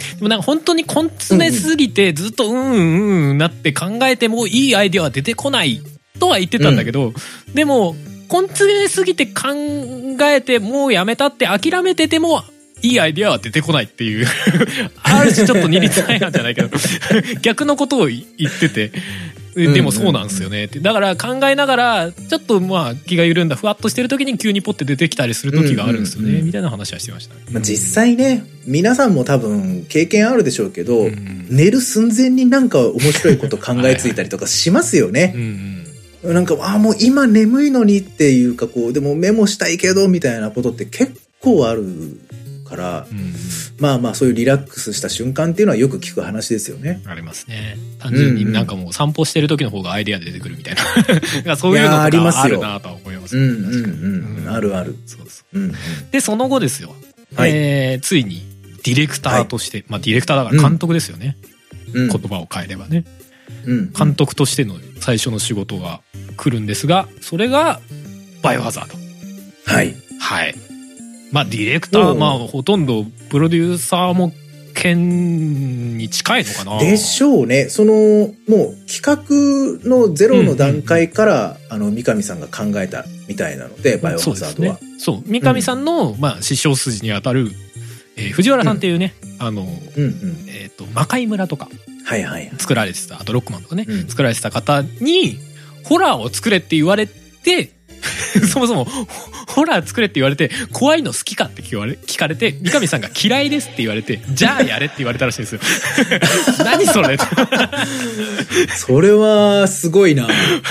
やだからでも三上さんはそもそもホラー好きじゃないっていう前提でバイオハザードができてるっていうなんかあれだなその本質というか、そういうもんなんだろうなって思わされちゃうな。。あそうですすねなんかねある種一歩引いた視点なのかわかんないですけどね、うんうんうん。嫌いな人が作った方がいいみたいなことだったのかなはあ、なるほどね。面白かったですうんようん。そうそうそう。で、まあ、そのホラーを作るっていうところから、まあ、三上さんがいろいろ、うん、アイデア出しなりなんなりして、一から、それこそ最初一人で作ってたらしいですからね。一番最初はね。みたいですね、一番最初。ううんんうんで、そこからバイオハザード作ってったみたいな。うん。YouTube に上がってるような、なんか100の質問だったかな。インタビューで、うんうん一番苦労した作品は何ですかみたいなのと、うんうんあ一番よくできただったかな。確かそんな感じの質問に対して両方ともバイオハザード1っていうね、あの発言をされてたんで、まあそりゃそうだよね。ホラー急にさ、ホラー作れって言われて、完全に新規 IP 作るの苦労よって思うよね。そうですよね。まあ本当ゼロからだし、その、うんバイオハザード的なゲームってそれまでほぼゼロだったでしょ。いや、と思いますよ。かなり新機軸だったと思いますよ、当時。うん。う。うんん。あのカメラワークも多分なかったし、うん。あ、でもね、なんあのなんかのゲームを、ちょっと今名前が出てこないんだけど、あの、参考にしたゲームはあったらしいですね。へえ。ああいうアングルの。まあ、バイオハザードよりももうちょっとチープな画面ではあったけど。うんで、もともとはなんかね、あれ、やっぱり主観視点にするつもりだったみたいです。あ最初から FPS にするつもりだったうんんだ。。ただそれだとやっぱり、へープレステ1のスペックじゃ全然足りなかったらしくて、想像してるビジュアルにならなかったから、やっぱりそれを両立させようってことで、俯瞰のね、固定カメラみたいなアングルで、で、キャラクターラジコン操作っていうことになったあれ今考えたら、うん。なんやねんって思う、正直。その、あの操作性というか、うん。あの、カメラが、不意にこっちの、なんて自分の知らないタイミングで不意に違うところに行って、うんそのカメラから見た、た見た状態でのその操作入力しないといけないから、うんその、キャラクターが思い通りに動くはずないやんって思うんですよね。今とな、今はね。うんその、その、でも当時はそんなもんだと思ってやったん、やってたから、うんあんまり違和感というか、その、そこまで考えてなかったけど、いや、でも俺は最初やった時衝撃だったよ。バイオハザード1は、やっぱり操作めっちゃむずいと思って。めめっちゃむずいっていうか、そんな操作あるって思思っていや、た。そうそうそうそうそうそう。ラジコン操作。おかしい、お十かしい。字キーの右を押したら右に進むんじゃなくて右に振り向くんだよね。そう。で、上を押すと、その状態から前に進むっていう。あれはね、でもあれはその固定カメラっていうアングル。で、かなり苦肉の策であの操作形態になったらしいですよ。まあ、でしょうね。だって、うん新しすぎるもん。うだね。新しすぎるし、じゃあその、続編ね、バイオハザードの続編でそのまま引き継がれたかっていうとそうじゃないから、うんや。っぱあまりにも得意な、その、やり方だったと思うんですよ。あれでもでも2とか3とかはラジコンまあそうですよ操作でしょ？あれどこから変わったの？あれは多分、でも4とかはさ、もはや肩越しだったでしょ、確か。うん、ですよ。から、まあラジコン操作ではないじゃない？まあ、4で本、本気でその、もう内容一新したいっていうふうに言ってたんで、多分あえてそうしたんでしょうけど、うんまあ、でも、バイオハザードらしさの一番って僕はあのカメラワークだと思うんですよね。まあ操カメラ作性というか。ワークはそうっすね、うんそうっすね。でもなんかあれ、あれ、あれが、バイオハザードらしさだとか、あれがホラーだって言われることに対してはやめてくれって、恥ずかしいからやめてくれって本人は思ってるらしいです、三その、それは本人は苦肉の策でやったからそう思うんですよね。意図してやってるわけじゃなくて、うんやりたいことができなくてしょうがなくていびつな形になっちゃいましたみたいなうんうん結果だと思うんですけど。まあというか、でも結果いろいろ考えた挙句落としどころがあれだったといううんうんうん感じっぽいですよね。えけまあ、もちろんやりたいようにね、どのあの制作者もやりたいようにできるわけじゃないし、その、まあ、容量の問題だったり、技術の問題だったりとかで、うんうん。こう、削らないといけないとか、諦めないといけない、そのものっていうのはたくさんあると思うんですけど、そのバイオハザードのあの操作感とカメラワークが、やっぱ味として出てたっていうのは、それこそ出汁にな、の一つになってたっていうのは間違いないと僕は思うし、うんうんあれがあったから、やっぱこうちょっと、よ、なんかこう跳ねたんじゃないかなとは思いますけどね。いや、まあ実際そう、あ難しいなまあそ、それはでもそうだと思いますよ。あの、うん癖の強さ、うんがうんうんまあ流行る要因、まあ癖の強さだったり難しさだったり。だからそれこそ俺思ったのは、今だから思うんだけど、それこそデモンズソウルが最初流行ったのと、なんか似た流れだなと思うんだよね。うんうんうんそれこそ、そうですね。口コミで広がってってロングランしてったっていう。いきなりさ、うんうんうん新規 IP で爆発的に売れたわけじゃないじゃない最初のバイオハザードって。うんうんうん実際そうだったらい。しいのよね。なんだったら僕2から知りましたから。そういう人もいるだろうよ。俺たまたまワンやった、やってるんだけど。う なんか噂になってるらしいって妙妙にその時なんか噂に敏感だったらしくてねなんかやってたんだよね うんうん。で買ってからちょっとしばらく後悔したんだけど本気でいやこれクリアできねえんじゃねえみたいな難しかった。いやでもそれを乗り越えて結果クリアできたからなんかよりなんかやっぱ自分の中で印象残ってんだよなあのゲームはなうん。いや、そう、印象に残るんですよね。不思議。まあでもそれこそデモンズとかもなんか似た感じだったのかなとか思うんだよな。うん。劇的に難しかったしね、その、三上さんの話がちょっとずれちゃうけど、うん。あの今名前出てこないけどあのお笑い芸人いたじゃないですかあのパントマイムでバイオハザードの壁にあ走走る はいパントマイムはいよくあるよね。彼。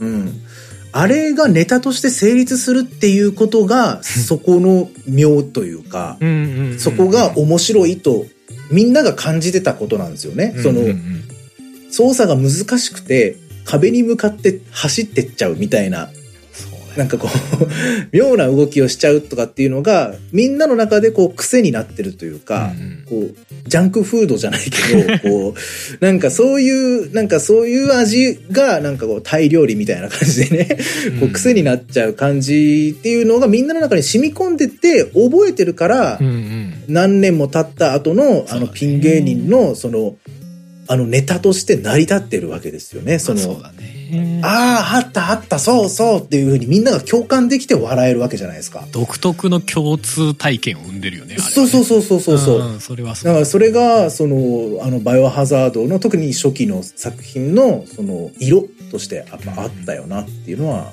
大きいですよそうねね。あとうんまあそれこそデモンズソウルとかと共通して思うのはあプレイヤーっていい感じの意地悪されたいんだなっていう 思そうれはよね確かにね。ま あゲーム自体はよくできてるんだけど、ね明らかに意地悪されてるのよね。んバ初代のバイオハザードも、デモンズソウル、まあソウルシリーズとかもね。うんうん。露骨な意地悪されてるんだけど、それに対してこう、なんか乗り越えていくっていうのをなんか楽しく感じるみたいなベクトルって印象あるんだろうなと思って。ね。そうですね。いや、それ絶対初見じゃ無理やんっていうのをニコニコしながらやっぱりこうね、やってるっていう感じは、そそれがあってもクソゲーにならないギリギリのラインみたいなね。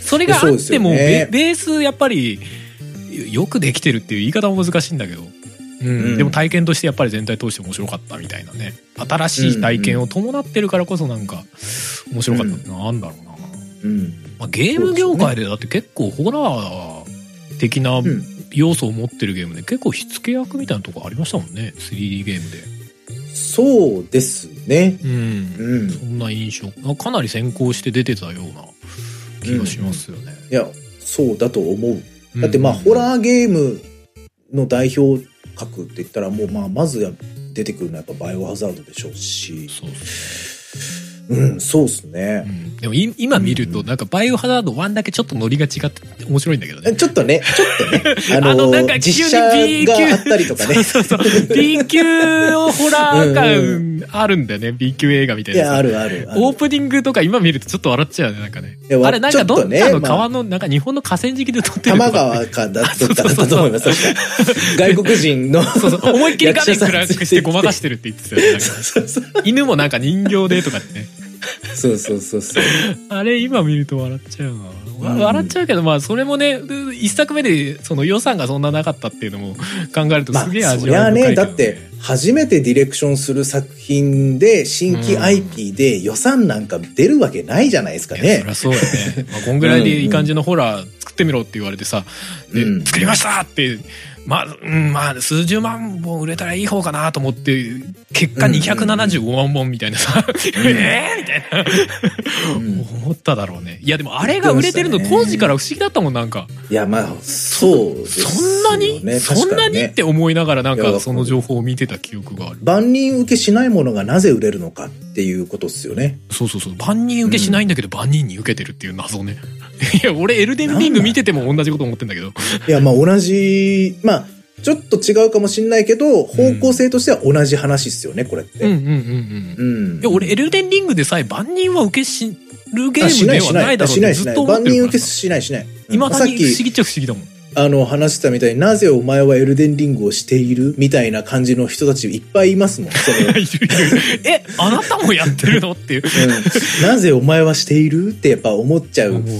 そ、なんていうか、エルデンリングの楽しみ方って当然人それぞれなんだけど、うんうんうん。前提として、それこそ、ちょっといじめられたい人がいるよねって、そう、なんかこう、それを楽しめる人がやってるよねっていうのがあるじゃないですか。うんうんやっぱそれはね、なんかこう、なんか簡単にクリアできちゃうものを求めている人は、エルデンリングじゃないゲームをした方がいいよねっては思いますけどね。うんうんうんうん。まあまあまあそうね。そうね。ななんかちょっとすなんか怖いところはあるよね。そのエルデンリングが妙に流行ってるみたいなのね、ああ、まあ、ああ、まあ、今、確かにちょっと怖いっちゃ怖いかもしれないけど、うん。バイオハザードは流行ってる時もちょっとお俺俺がそうだったからね。なんか流行ってて面白いんでしょって買ったら本当に地獄見たっていう、ああ、なるほどね。うん、だって普通にキャラクター動かせねえんだ 最初。いや、動かせなかった。いや、もう本当に無駄に銃撃ってた。うんうんうん。ハンドガンの弾がもう無駄に3発ぐらいまずは減って、そうね。強いしね。操作がわかんなくて。ね。えななんでその普通のゾンビ倒すのに15発使うっていう。うん。手に入るのね言うほどないのにみたいなね。当うんうん。あれはな面白かったな。うん。まあでもそこからなんか自分なりの攻略じゃないけどこうやってクリアすればいいのかっていうのはなんか悩みながらやっていくっていうのがやっぱ楽しかったな。うんうんううんん。あと全体的に暗くても見づらいんですよね。うんうんまあね。うん。あんま親それ切じゃないよね。もストレスフルなはずなのに、うん。なんかこうね、やっちゃうんですよね。不思議だよね。うん。なん。かでも本当になんか個人的にはソウルシリーズに惹かれるのとなんか近いものがあったななんか今更ながら思うけどね。うんうん、近いものはあると思います。うん。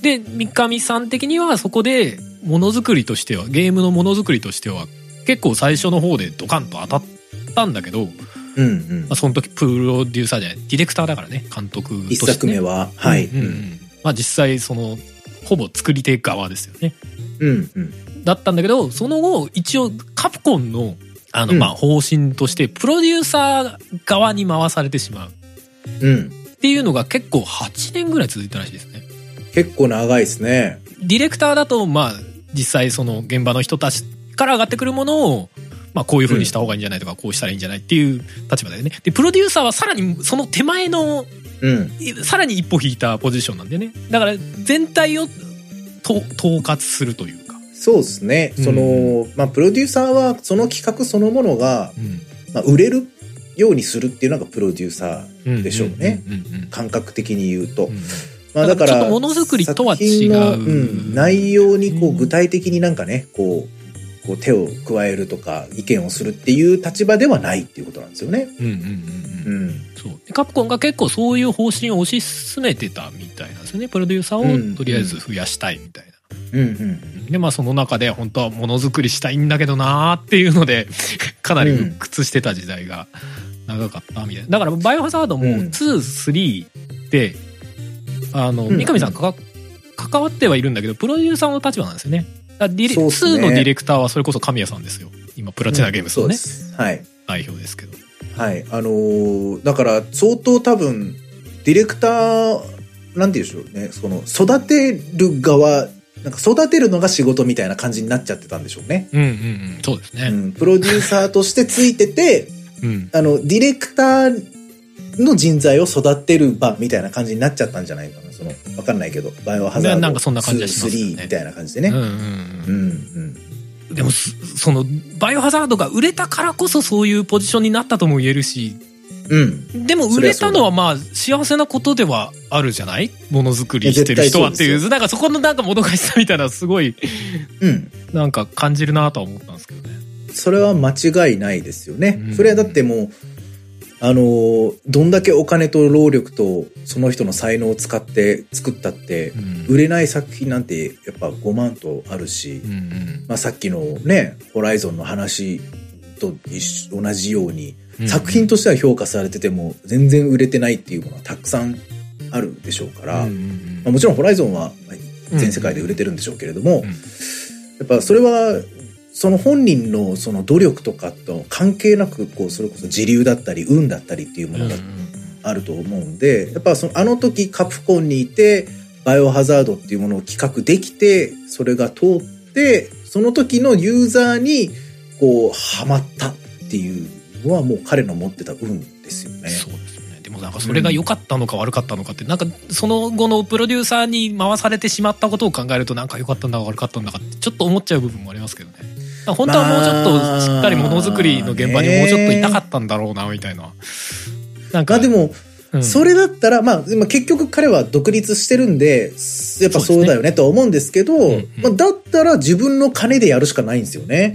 まあそうそうなんでね、うん。だから結局まあ出たんでしょうけども、うん、ん。そういう意味ではね。そうそう。会社に属している以上、それは会社の金で、ね、作品を作るんで、お前はプロデューサーやれって言われたらそうせざるを得ないっていうのはもう、やっぱまあね、うんうんサラリーマンとしてはまあしょうがない。その時のね会社の、まあ、流れというかね、うん。考え方もあったんでしょうしね、で実際多分カプコンとしてもその三上さんがプロデューサーでやらせるっていうのが絶対僕は正解だったと思うしうんうんこの「バイオハザード」シリーズっていうのが、うん。まあそれこそ今8まで出ててうん。8こそやっぱりこうまた世界中で認められる作品になったじゃないですか。うんそのバイオハザード1から大人気の作品ですけど多分8でまたこう一皮二皮向けた感じがあるんですよね。そうですね。まあまあまあ、うん。セブンセブンでセブン結構変わってたかなっていう、うん。だからああそこら辺でかなりガラッと変わった感じありますそうですね。うん。うん。だから、やっぱ、今のカプコンのその好調みたいなのがあるのも、うん当時のやっぱバイオハザードの勢いっていうのがあったからっていうのが大きいと思いますし。バイオハザードっていう IP ができたっていうのはカプコンめちゃくちとしてもゃでかいですねめちゃくちゃでかいですよねうんうん。一時期はもうバイオハザード以外では、あんまりカプコンの名前聞かないっていう時期も僕あった気がする。もちろん他のゲームもたくさん出してたんでしょうけど、うんなんかイメージとしてカプコンって言ったらなんかバイオハザードだけみたいな。ったはあったですよ。2000年前後ぐらいとかそのぐらいかな、まあ、モンハン出たらもうね、まあもちろんもちろん、モンハンもガーンときましたけど、うんうん。まあだからやっぱバイオハザードを作った人を、うん。こう現場にいさせるよりもこれを売れるシリーズにしていくんじゃっていう気概を多分持ってたと思うんですよカプコン側は。カプコン側はね、うん、うん。うん、だから多分相当なだめてなだめてうん。お願いお願いって言って多分プロデューサー続けてもらったと思いますよ。まあそう。2、3とコードベロニカとうん。あたりぐらいはね。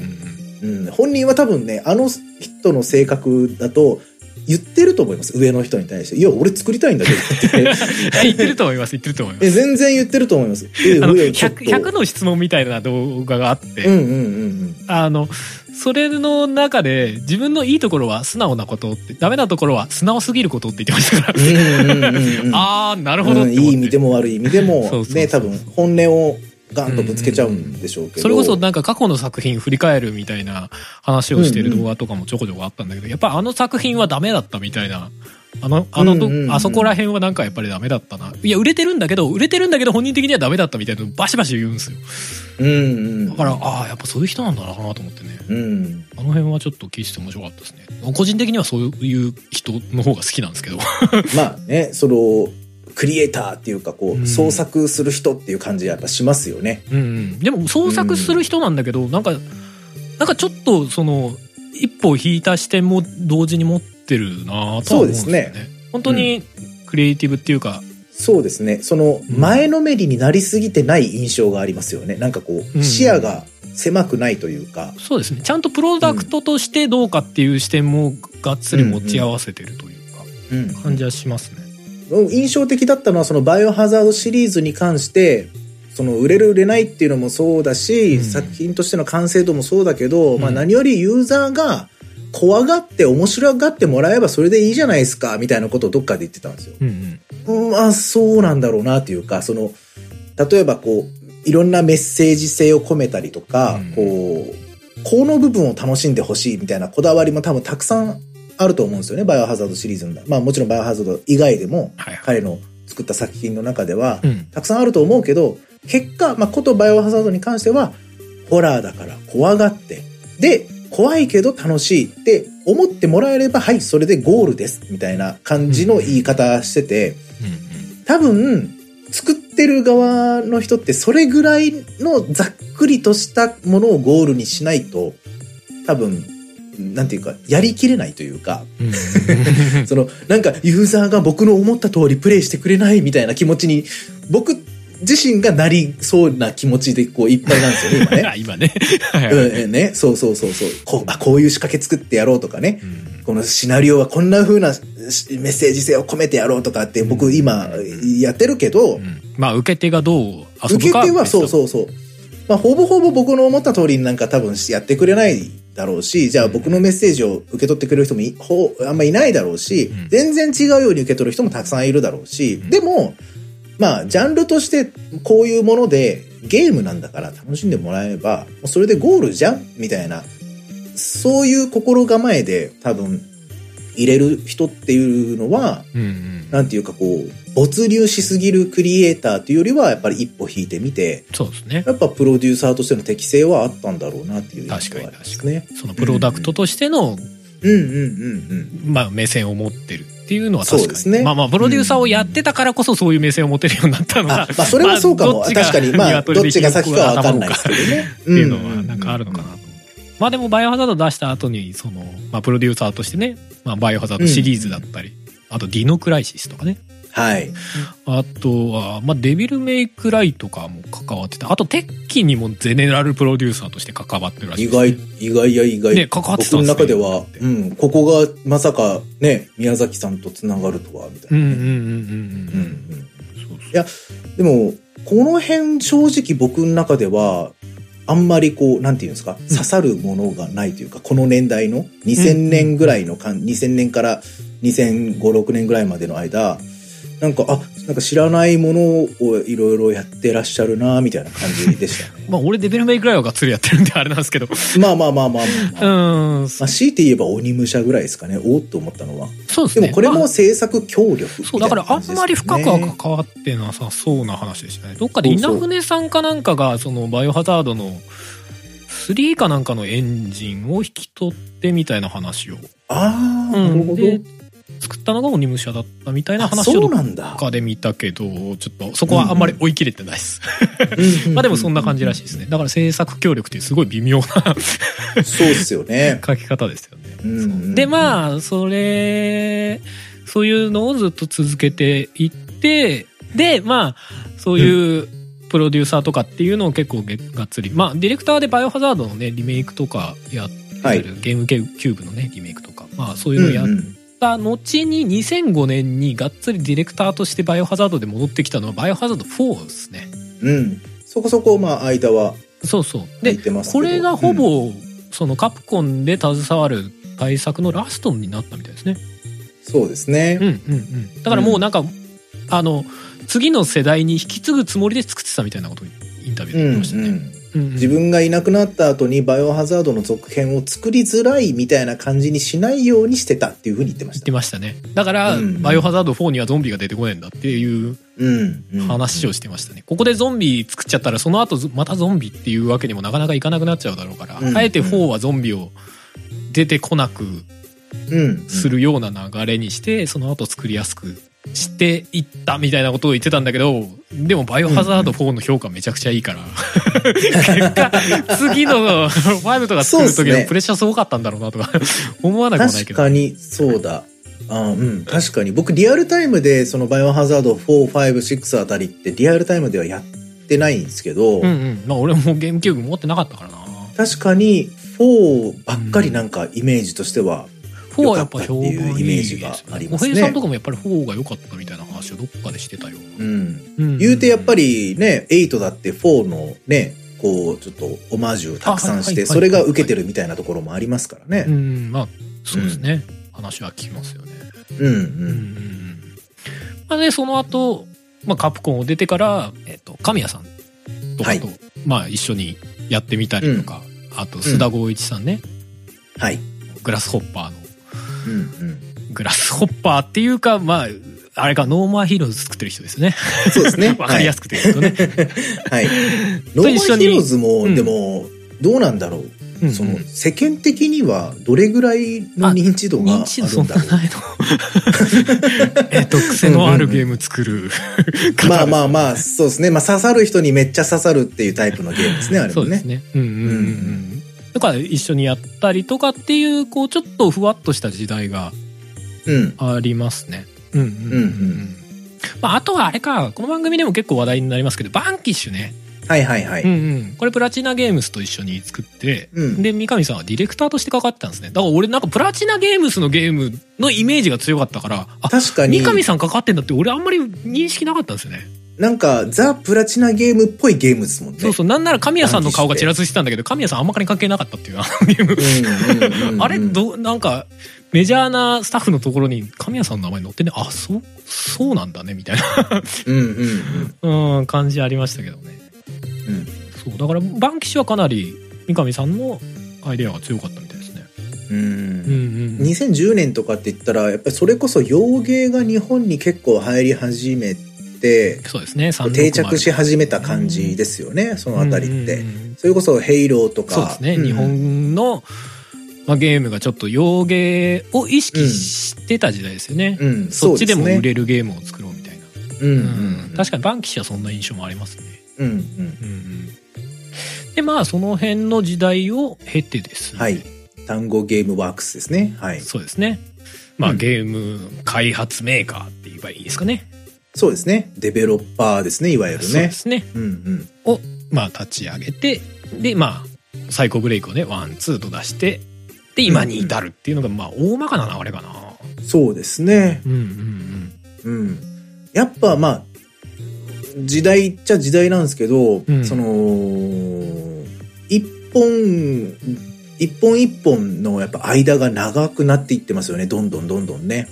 別にこれは三上さんだからっていう話じゃなくて、うんうんこう一本に対しての多分そのお金のかけ方、労力のかけ方、その時間のかけ方っていうのが、どんどん重くなってってるんだなっていうのをやっぱ改めて感じましたね。これ見てて。その作品の流れを見てて。うん最初のバイオハザードとかだって3年で結構コンスタントに。うん、うん5年で34本作ってますよね確かねそうですね。バイオハザード1が96年の3月22日発売で、2がうん98年の1月。まあ2年いかないぐらいの期間で。うんうんうんその後、99年の7月1日にディノクライシス出してますから、その、これはもう、1年ちょっとぐらいで作っちゃってるんで、うんいやまあねカプコンだからこのペースだったってのも正直あるはあるのかな。まあカプコン全体で見るとまあ今でもまあそんぐらいのペースで出してる時あるけどね。どうなってんだ開発みたいな、ね。確かに、それ言ったら、今の、あの、任天堂のポケモンはどうなっとんねんみたいな感じもありますしね。まあまあまあそうそうですね。まあそういう意味では単語は多分そこまででかくないだろうから、まあまあね。まあうんうんね、その分ペースが落ちちゃってるのも、まあ実際そうではあるのかなって気もするけどね。うんうんうん。うんうん。まあ、だから、サイコブレイクは実際僕もプレイしてて、うん。まあ、あの、冒頭でもお話ししたみたいに、うん。あ、言われてみれば確かにバイオハザード味を感じるなって思いつつも、まあ全然違った、よりホラー感の強い、こう、えー印象を受けて、うんうん。で、まあ、2はもちろんまだプレイしてないけど、うん。あの、買ってはいるんで、ダウンロードはしているんで、うん。まあ、そのうちまたやろうかなというふうには思ってるんですけど、じゃあ最新作のゴーストワイヤー東京、どんな感じなのかって、もちろんまだ僕らからすると、まあうん。僕なんか PS5 も持ってないですし、PC だってうん。そんなハイスペックじゃないんで、まあプレイできる環境じゃないですけど、うん。あの意外とその単語ゲームワークスになって10年ぐらい、10年以上多分経つんですけど、うん意外とサイコブレイクとこの今回のあのゴーストバイア東京だけなんだなっていうのは結構、ああ、って思いましたね確かにね。うん。この10年ぐらいの期間で、あ、そんだけなんだみたいな風に思いました。まあ、細かいところはやってるのかちょっとわかんないですけど、まあ、その名義としてメジャー作品としては、サイコブレイクと、まあ、今回のゴーストワイヤーっていうことみたいですね。そうですね。まあ DLC とかもね、もちろん作ってたりするから、うんうん。発売して終わりってわけじゃないでしょうし、あれでしょうけど、うんうんまあ、まあ、今回ね、そう、三上さんの流れで、まあ、単語、ゲームスが、ゴーストワイヤー出すから、まあ、その流れでちょっと三上さんを追ってみようかっていう話だったんだけど、よくよく調べてみたら、ゴーストワイヤーに直接三上さんはそんなに関わってないのね。ディレクターでもなかったんだって。うんあの、でも、うんネットで探すと結構、その、ゴーストワイヤーの絡みで、まあ、告知みたいなところで三上さんが出てくることはあるんで、だから、それはまあ、そのね、トップだから全然関わってないってことないだろうし、うんまあ、それこそプロデューサー的なポジションでもあると思うんだけど。うん。はい。あ、でも違うんだ、みたいな。で、そもそうんもうん。単語ゲームスをなんで作ったかっていうと、うん。その若い世代の人に、まあ、ものづくりを自由な環境でしてほしい、みたいな、うん。そういう人たちに、才能ある人たちに引き継いでいきたいみたいな、うんうん。うん、ことがあるっていうんで、そういう意味では、あ、ゴーストワイヤーは本当にそのやり、やろうとしていたそういうことができた結果がゴーストワイヤーなのかとはちょっと思ったんですけどね。そうですね。うんうんうんだから、結構いろんなところでやっぱりその三上真司とそのゴーストワイヤー東京っていうのをこうかなり紐付けて、その、うんうん。いろんな、その、なんですか、記事だったり動画だったりとかでうんうん。紹介されてることが多いけど、うん。いや、あくまで三上真司がやっている会社で、こう、作られた一作品でしかないっていうことなんですよね。うんうんうんそう実際ね直接、うん、彼が何かをしているっていうわけじゃないので、うんあんまりそこは、その、あのバイオハザードを作った三上真司の最新作みたいな感じで 絶対違うよね、捉えるあれね。と、なんか、なんかそんなそれは雰囲気出ちゃっょと違うよねてるけどね。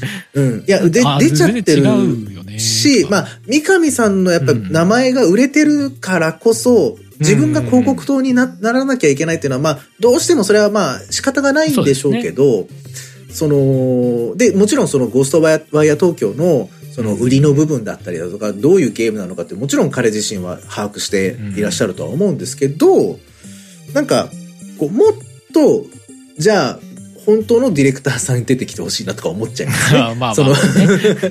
そうそう、それこそそういう環境として作っていらっしゃる会社だと思うんで、かなり自由度が高いっていうふうに、あの、いろんなところで見てたら、あの、書いてたり、聞いたり、見たりしてたんで、うんうんなんかそこら辺をなんかもっとね、こう、前に出してほしいなと。サイコブレイクに関しては、やっぱりこう、三上節みたいなのがこう見えてくる部分があるんですよ、僕の中で。うんうんうんプレイしててでね。、そうそうそうそう。うんまあ、わかんないですよ。僕が勝手にそう感じてるだけかもしれないですけど、うんうんでもやっぱり、ディレクターも、あの、一作目に関してはやってらっしゃいますし、まあ、二作目はなんかプロデューサーみたいな感じらしいんですけど、うんうんうんで、その、ね、ゴーストバイア東京はディレクターでもなく、プロデューサーでもない。まあ、多少、その、作品の品質とか完成度とかっていうのは、ももしかしたら、これ、うんあの、口出してるかもしれないですけど、初めてなんかこう、彼の手を本当に離れて、彼が育てたスタッフの人たちが、これがいいんじゃないかって言って作ったもの。うん。だから、なんていうかこう、本当にこう、子供とか孫の人たちうん。が、こう、作ったものを世に出すっていう時に、三上さんの名前がそんなに前に出てていいのかなって、こう、なんかこう、調べれば調べるほどそれをすごく感じるんですよね。まあでもそうしないと、じゃあ前に出るきっかけがないじゃないって言われると確かにそうなんだかって。いやでも絶対本人もさ、そう思ってんだろうね。なんかいや思ってる思ってる絶対思ってるいやでも売らんといかんしな、みたいな。そうで今の彼にとってはもうやっぱ単語ゲームワークスっていうもの、その中にいる人材そのものが彼の作品の一部なんですよ。うんうんうん。そう。だからその、こいつらどうよって多分見せたいと思うんですよね、多分。うんうん。自慢の息子たちだぜ、みたいな感じのまあ感覚。実際そういう風な動画も確かにちらほら見ますけどね。うん。うんだから、ね、なんかね、そう、こう、こうバイオハザードの系譜にあります、みたいな感じになっちゃうと違うんだよなって、やっぱ。思っでもちゃうなってハザードの系譜ではまあ、ない。系譜とは言い、多分言ってないでまあまあもちろんね。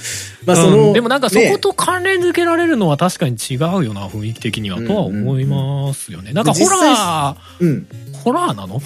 いや、ホラーではないっ ストワイヤー明言してますよ。そうですよね。あれはね。うんなんかどちらかっていうと、その、メガテンとかみたいなちょっとそうですね。不思議な世界界観プラス、かなり、なんならサイバーパンクあに近いうんうんうん印象ですよね。だからなんかすごい俺は興味あるし、三上さんも、その、そういうアイデアが、その、まあ、自分の部部下っていうか、その単語の中から出てきた時に、あ、それはすごいいいねってなって押してるっていうのはあるみたいな話はしてましたよね。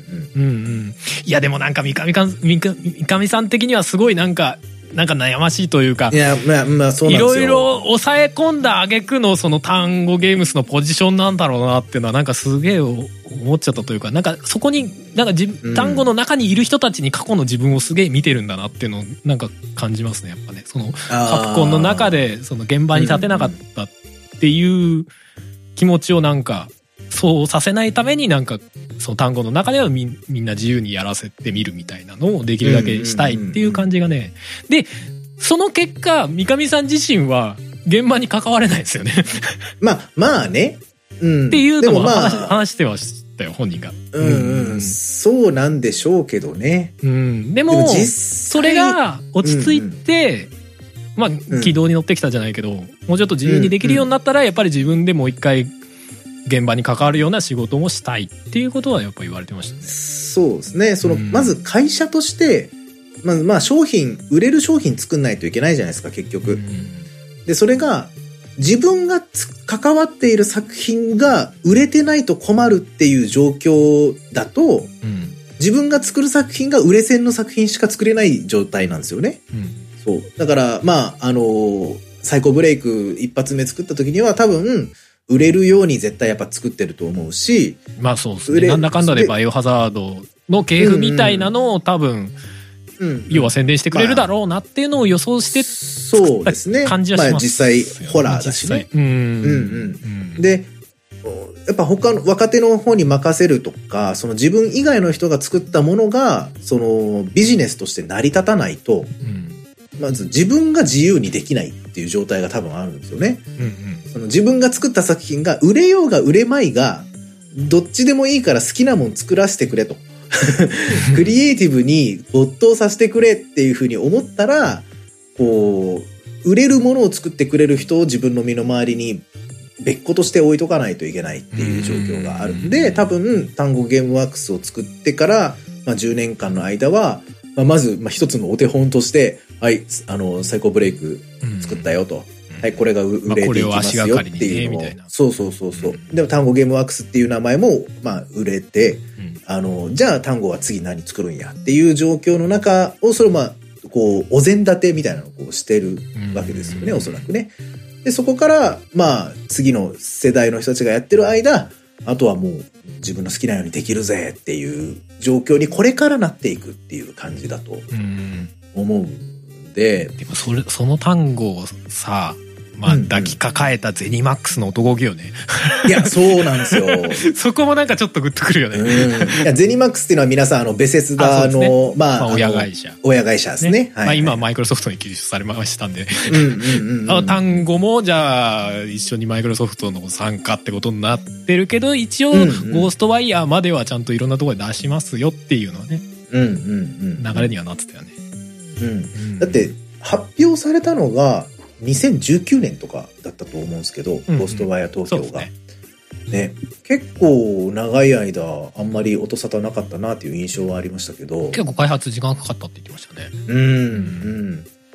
まあ、あの、なんかね、先行してプレイしている実況とかうん、ちょこちょこっと見たんですけど、うんうんまあ、まあ、グラフィックも僕が思ってたよりもかなり綺麗だし、うんあの、その東京の作り込み、街の作り込みっていうのがめちゃくちゃすごかったんで、まあまあまあ、ちょっといっぱい、一回ちょっとプレイしてみたいなっていう気持ちはありますね。もともとね、うんうん。プレイしてみたいっていうのもそれこそ浩平さんとかも言ってたし俺も言ってたし。うん、うん。やりたいですね。いろいろ片付いたら、本当にもうちょっともうねえーもう積み上がってるのがちょっと片していかないとっていう感じもありますけど、うんうんううん。ん、まあビッグタイトルがね今目の前にあるからとりあえずちょっとうん。一旦そっちを完食していただいて、え ーねちょっと合間にやるにはそこまで軽くはないかみたいなね感じでまあはあるんで、そうですね。でも確かプレイ時間が、うんえっ、とすんなり言ったら20時間ぐらいでうん。なんかサブクエとかやんなければ最短で6時間ぐらいでいけちゃうみたいな感じっぽいですね。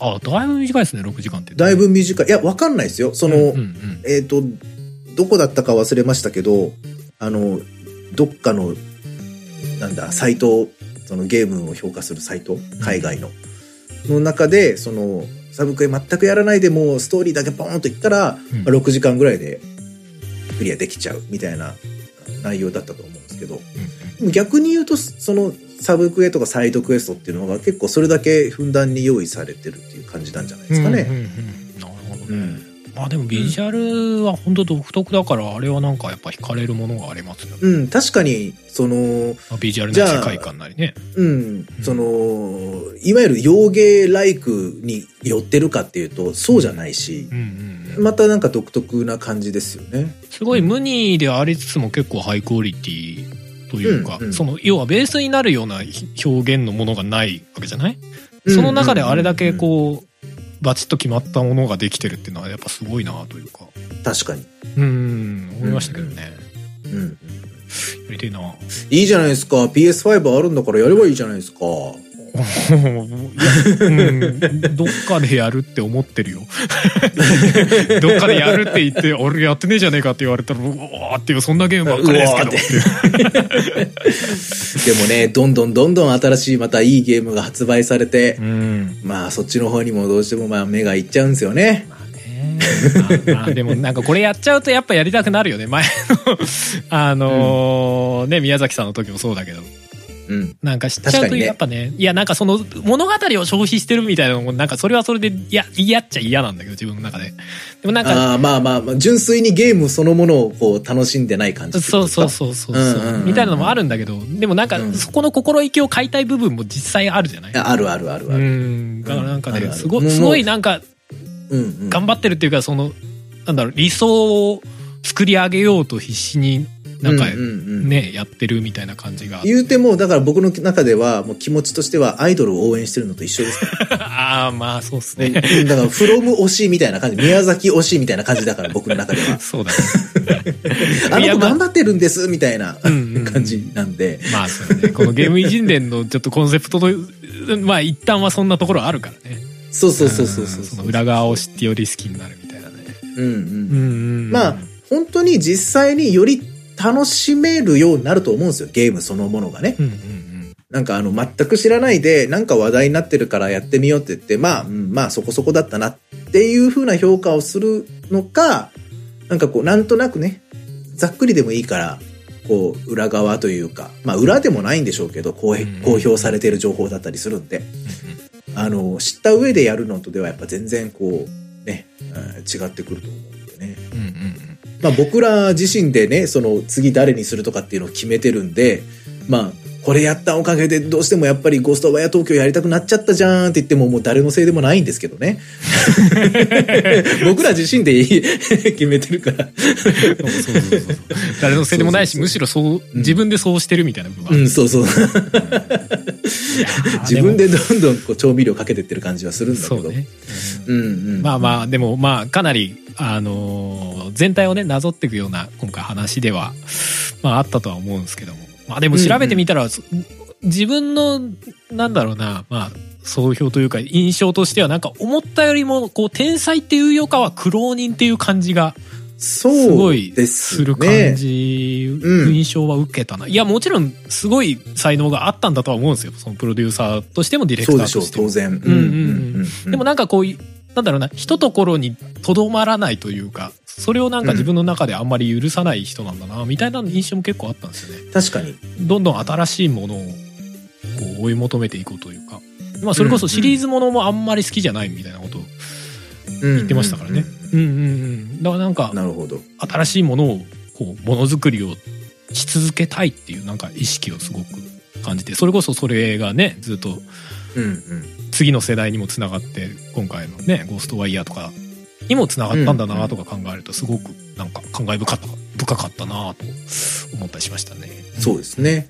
その、多分、その、まあ、わかんないですよ。あの、わかんないけど、うん宮崎さんは、宮崎さんのアイデンティティが結構、その、フロムの出すゲームに詰まってるんだと思うんですよね。うんうんうん。で、そこが評価されて売れてるから、あの、やっぱ、同じ毛色のものをどんどん出していくし、それの完成度がぐんぐん上がっていくし、魅力が増していくみたいなうん、うんそういう感じなんでしょうけど、うん。その、三上さんは、その、俺のこと分かったつもりでいてくれるなっていう多分、か心構えとか気構えというか、うんうん。なんかこう、まあ、ある種天の弱なところがあるというか、その、うん なんか本人でも自分のことは天の弱だって言ってましたね。あ、本当ですか？その、なんか、人に自分のことを知った風に言われると、ちょっと嫌だっていう多分きタイプだと思うんですよね。うんうんうん。いや、俺のことをどれだけ知ってるんだお前は、みたいな気持ちになっちゃうタイプだと思うんですよね。うんだから、これが俺のアイデンティティなんだ、みたいな感じで、こう、作りたい欲っていうのは多分彼の中にはあるんだけど、うん出し切っちゃうと、それを、ああ、これがあなたなんですねっていう風に言われちゃうから、それは恥ずかしいし、その、なんか見透かされてる気がするから、うん。いろんな作品にちょっとずつ自分を入れていくみたいな感じうん。うんを僕はいろんなインタビューとか、その作品の経歴とか見てて感じましたね。そうかもね。確かにね。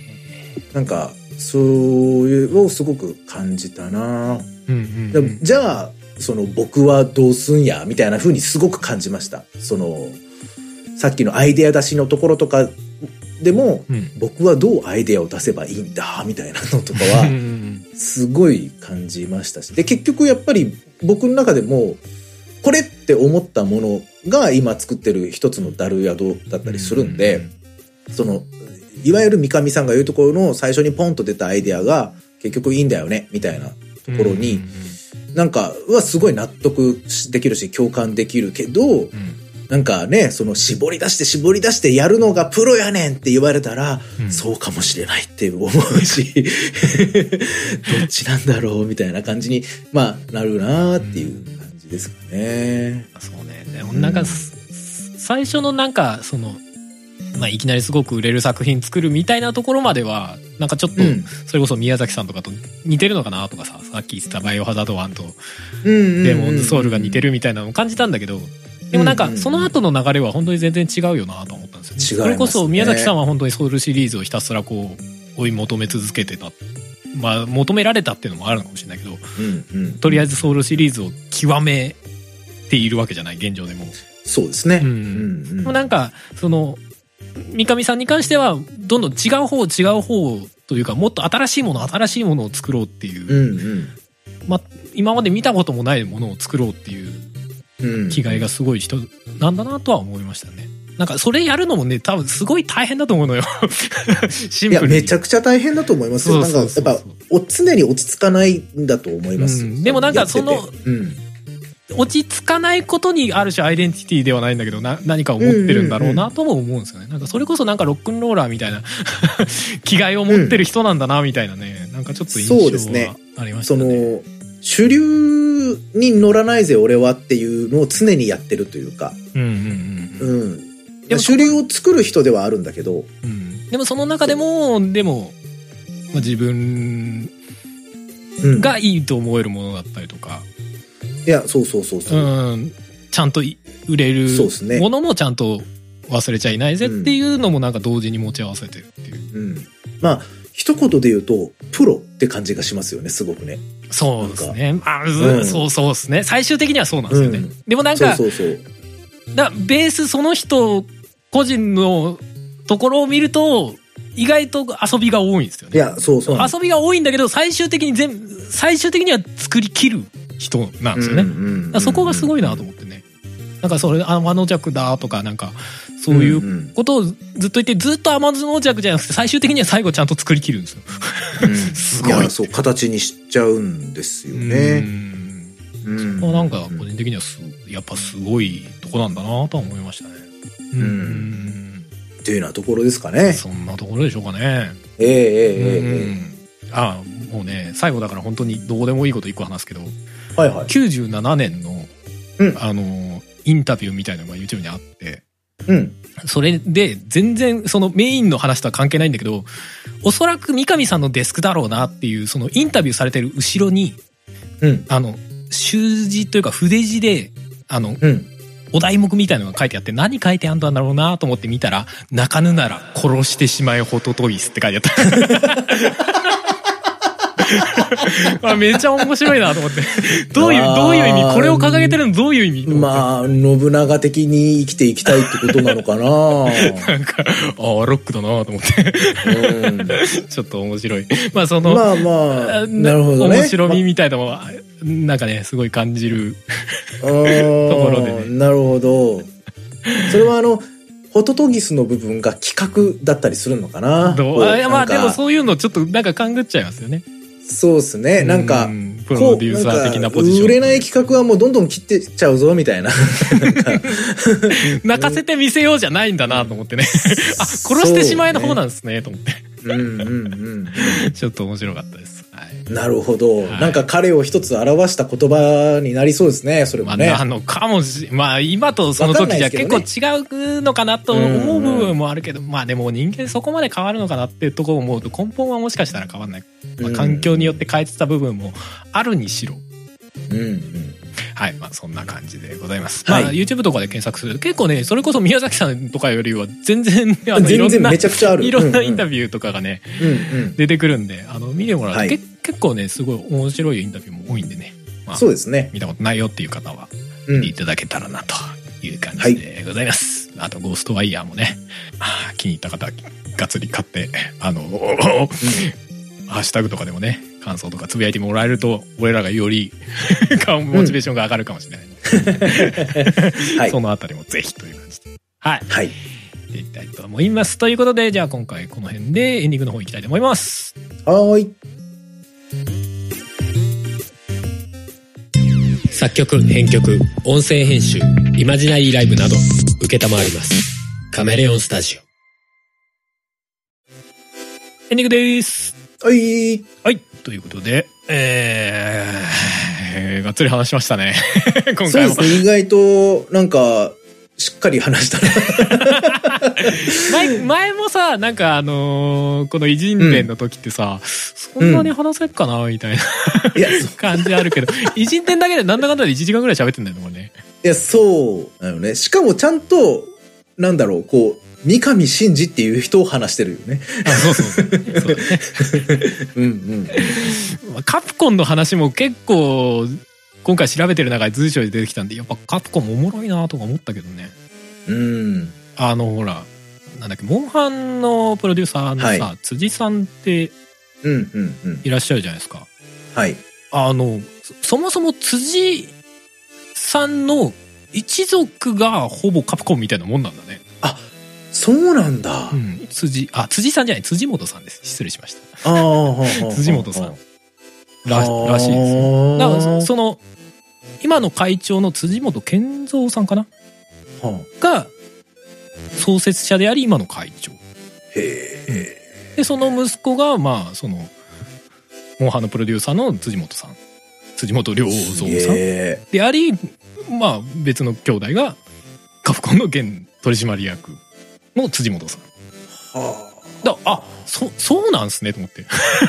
全然知らなかったと思って。なんかカプコンの話も結構、面白いなと思いました。へえ、なんうんうかん意外っすね。ね、意外と、な、その、コアの部分は家族経営なんだと思って。ねえ、なんか、うんあそこまででかいところだと、ね、家族経営とかしてたら、なんか逆になんか、それが原因でなんかダメになっちゃう話とかよく聞くし、まあ、血が濃くなりすぎたじゃないけどね。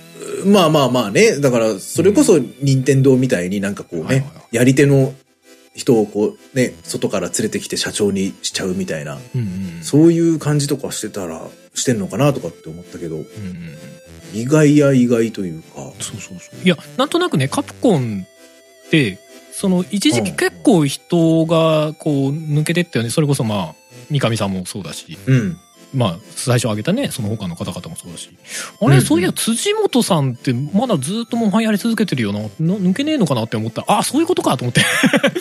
まあ、ちょっと、国、そうそうそう。国落ちたというか、あ、なるほどね、と思って。いや、別に相当の理由だけではないんだろうけど。まああ、でもまあまあね。そういうこともあるのか、と思って。ちょっと面白かったなるほど。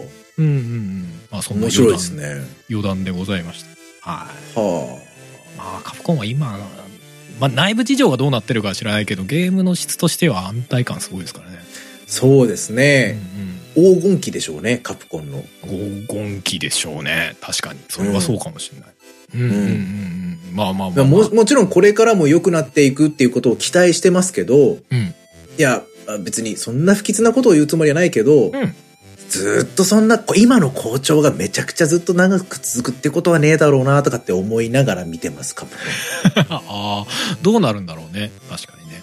うん。ううんん。まあ、さっき言ってたみたいに、うん言うて、その、ね、シリーズものの、その作品が、こう、ね、リメイクだったりだとか、新作っていうのが、ものすごくこう評価されてるよねっていう。まあそうですね。まあ確かに新規の印象は確かに薄いかもしれないですね。モンハンだったり、その派生だったりとか、バイハーだったりとか。うん、うん。っていうのは確かに印象強いですもんね。確かに確かうんに。それがまあ、まあ、にしても、でも、あんだけでかい会社になっちゃうと、そんなにね、チャレンジングすぎることができるのかっていうと結構難しいところがあるんな。ですかね校長だからこそ、なんかこう、ちょっとね、新規 IP に予算も合わせたりしないのかなとかって思っちゃいますけどね。確かに確かに。まあ思わなくはないですね。うん他のメーカーから見たら、そんだけ金あんだからちょっとチャレンジしてもいいんじゃないのみたいな。あったりするんですかねわかんないですけどね。まあ、わかんないけどね。ねえ、うんうんうんまあまあ完全にあの外側のざれ言でいやございました本当ですよはい、うんうんうんまあそんな感じでじゃあ今回終わっていきましょうかねはいはいじゃあいつもの、えー、とエンディングの提携読んでいきたいと思いますはい。ゲームなんていうかでは皆様からのお便りを募集しております。お便りは番組ブログのお便りフォームまたはメールにてお送りください。番組ブログはゲームなんとか .com。番組メールアドレスはゲームなんとか .gmail.com です。ゲームなんとかの綴りは GAMENANTOKA です。はい。そんなわけで、だるまの神殿第21回はこの辺でおしまいです。また次回お会いしましょう。お相手はハルト。ダンでございました。それではまた、再来週さようなら。さよなら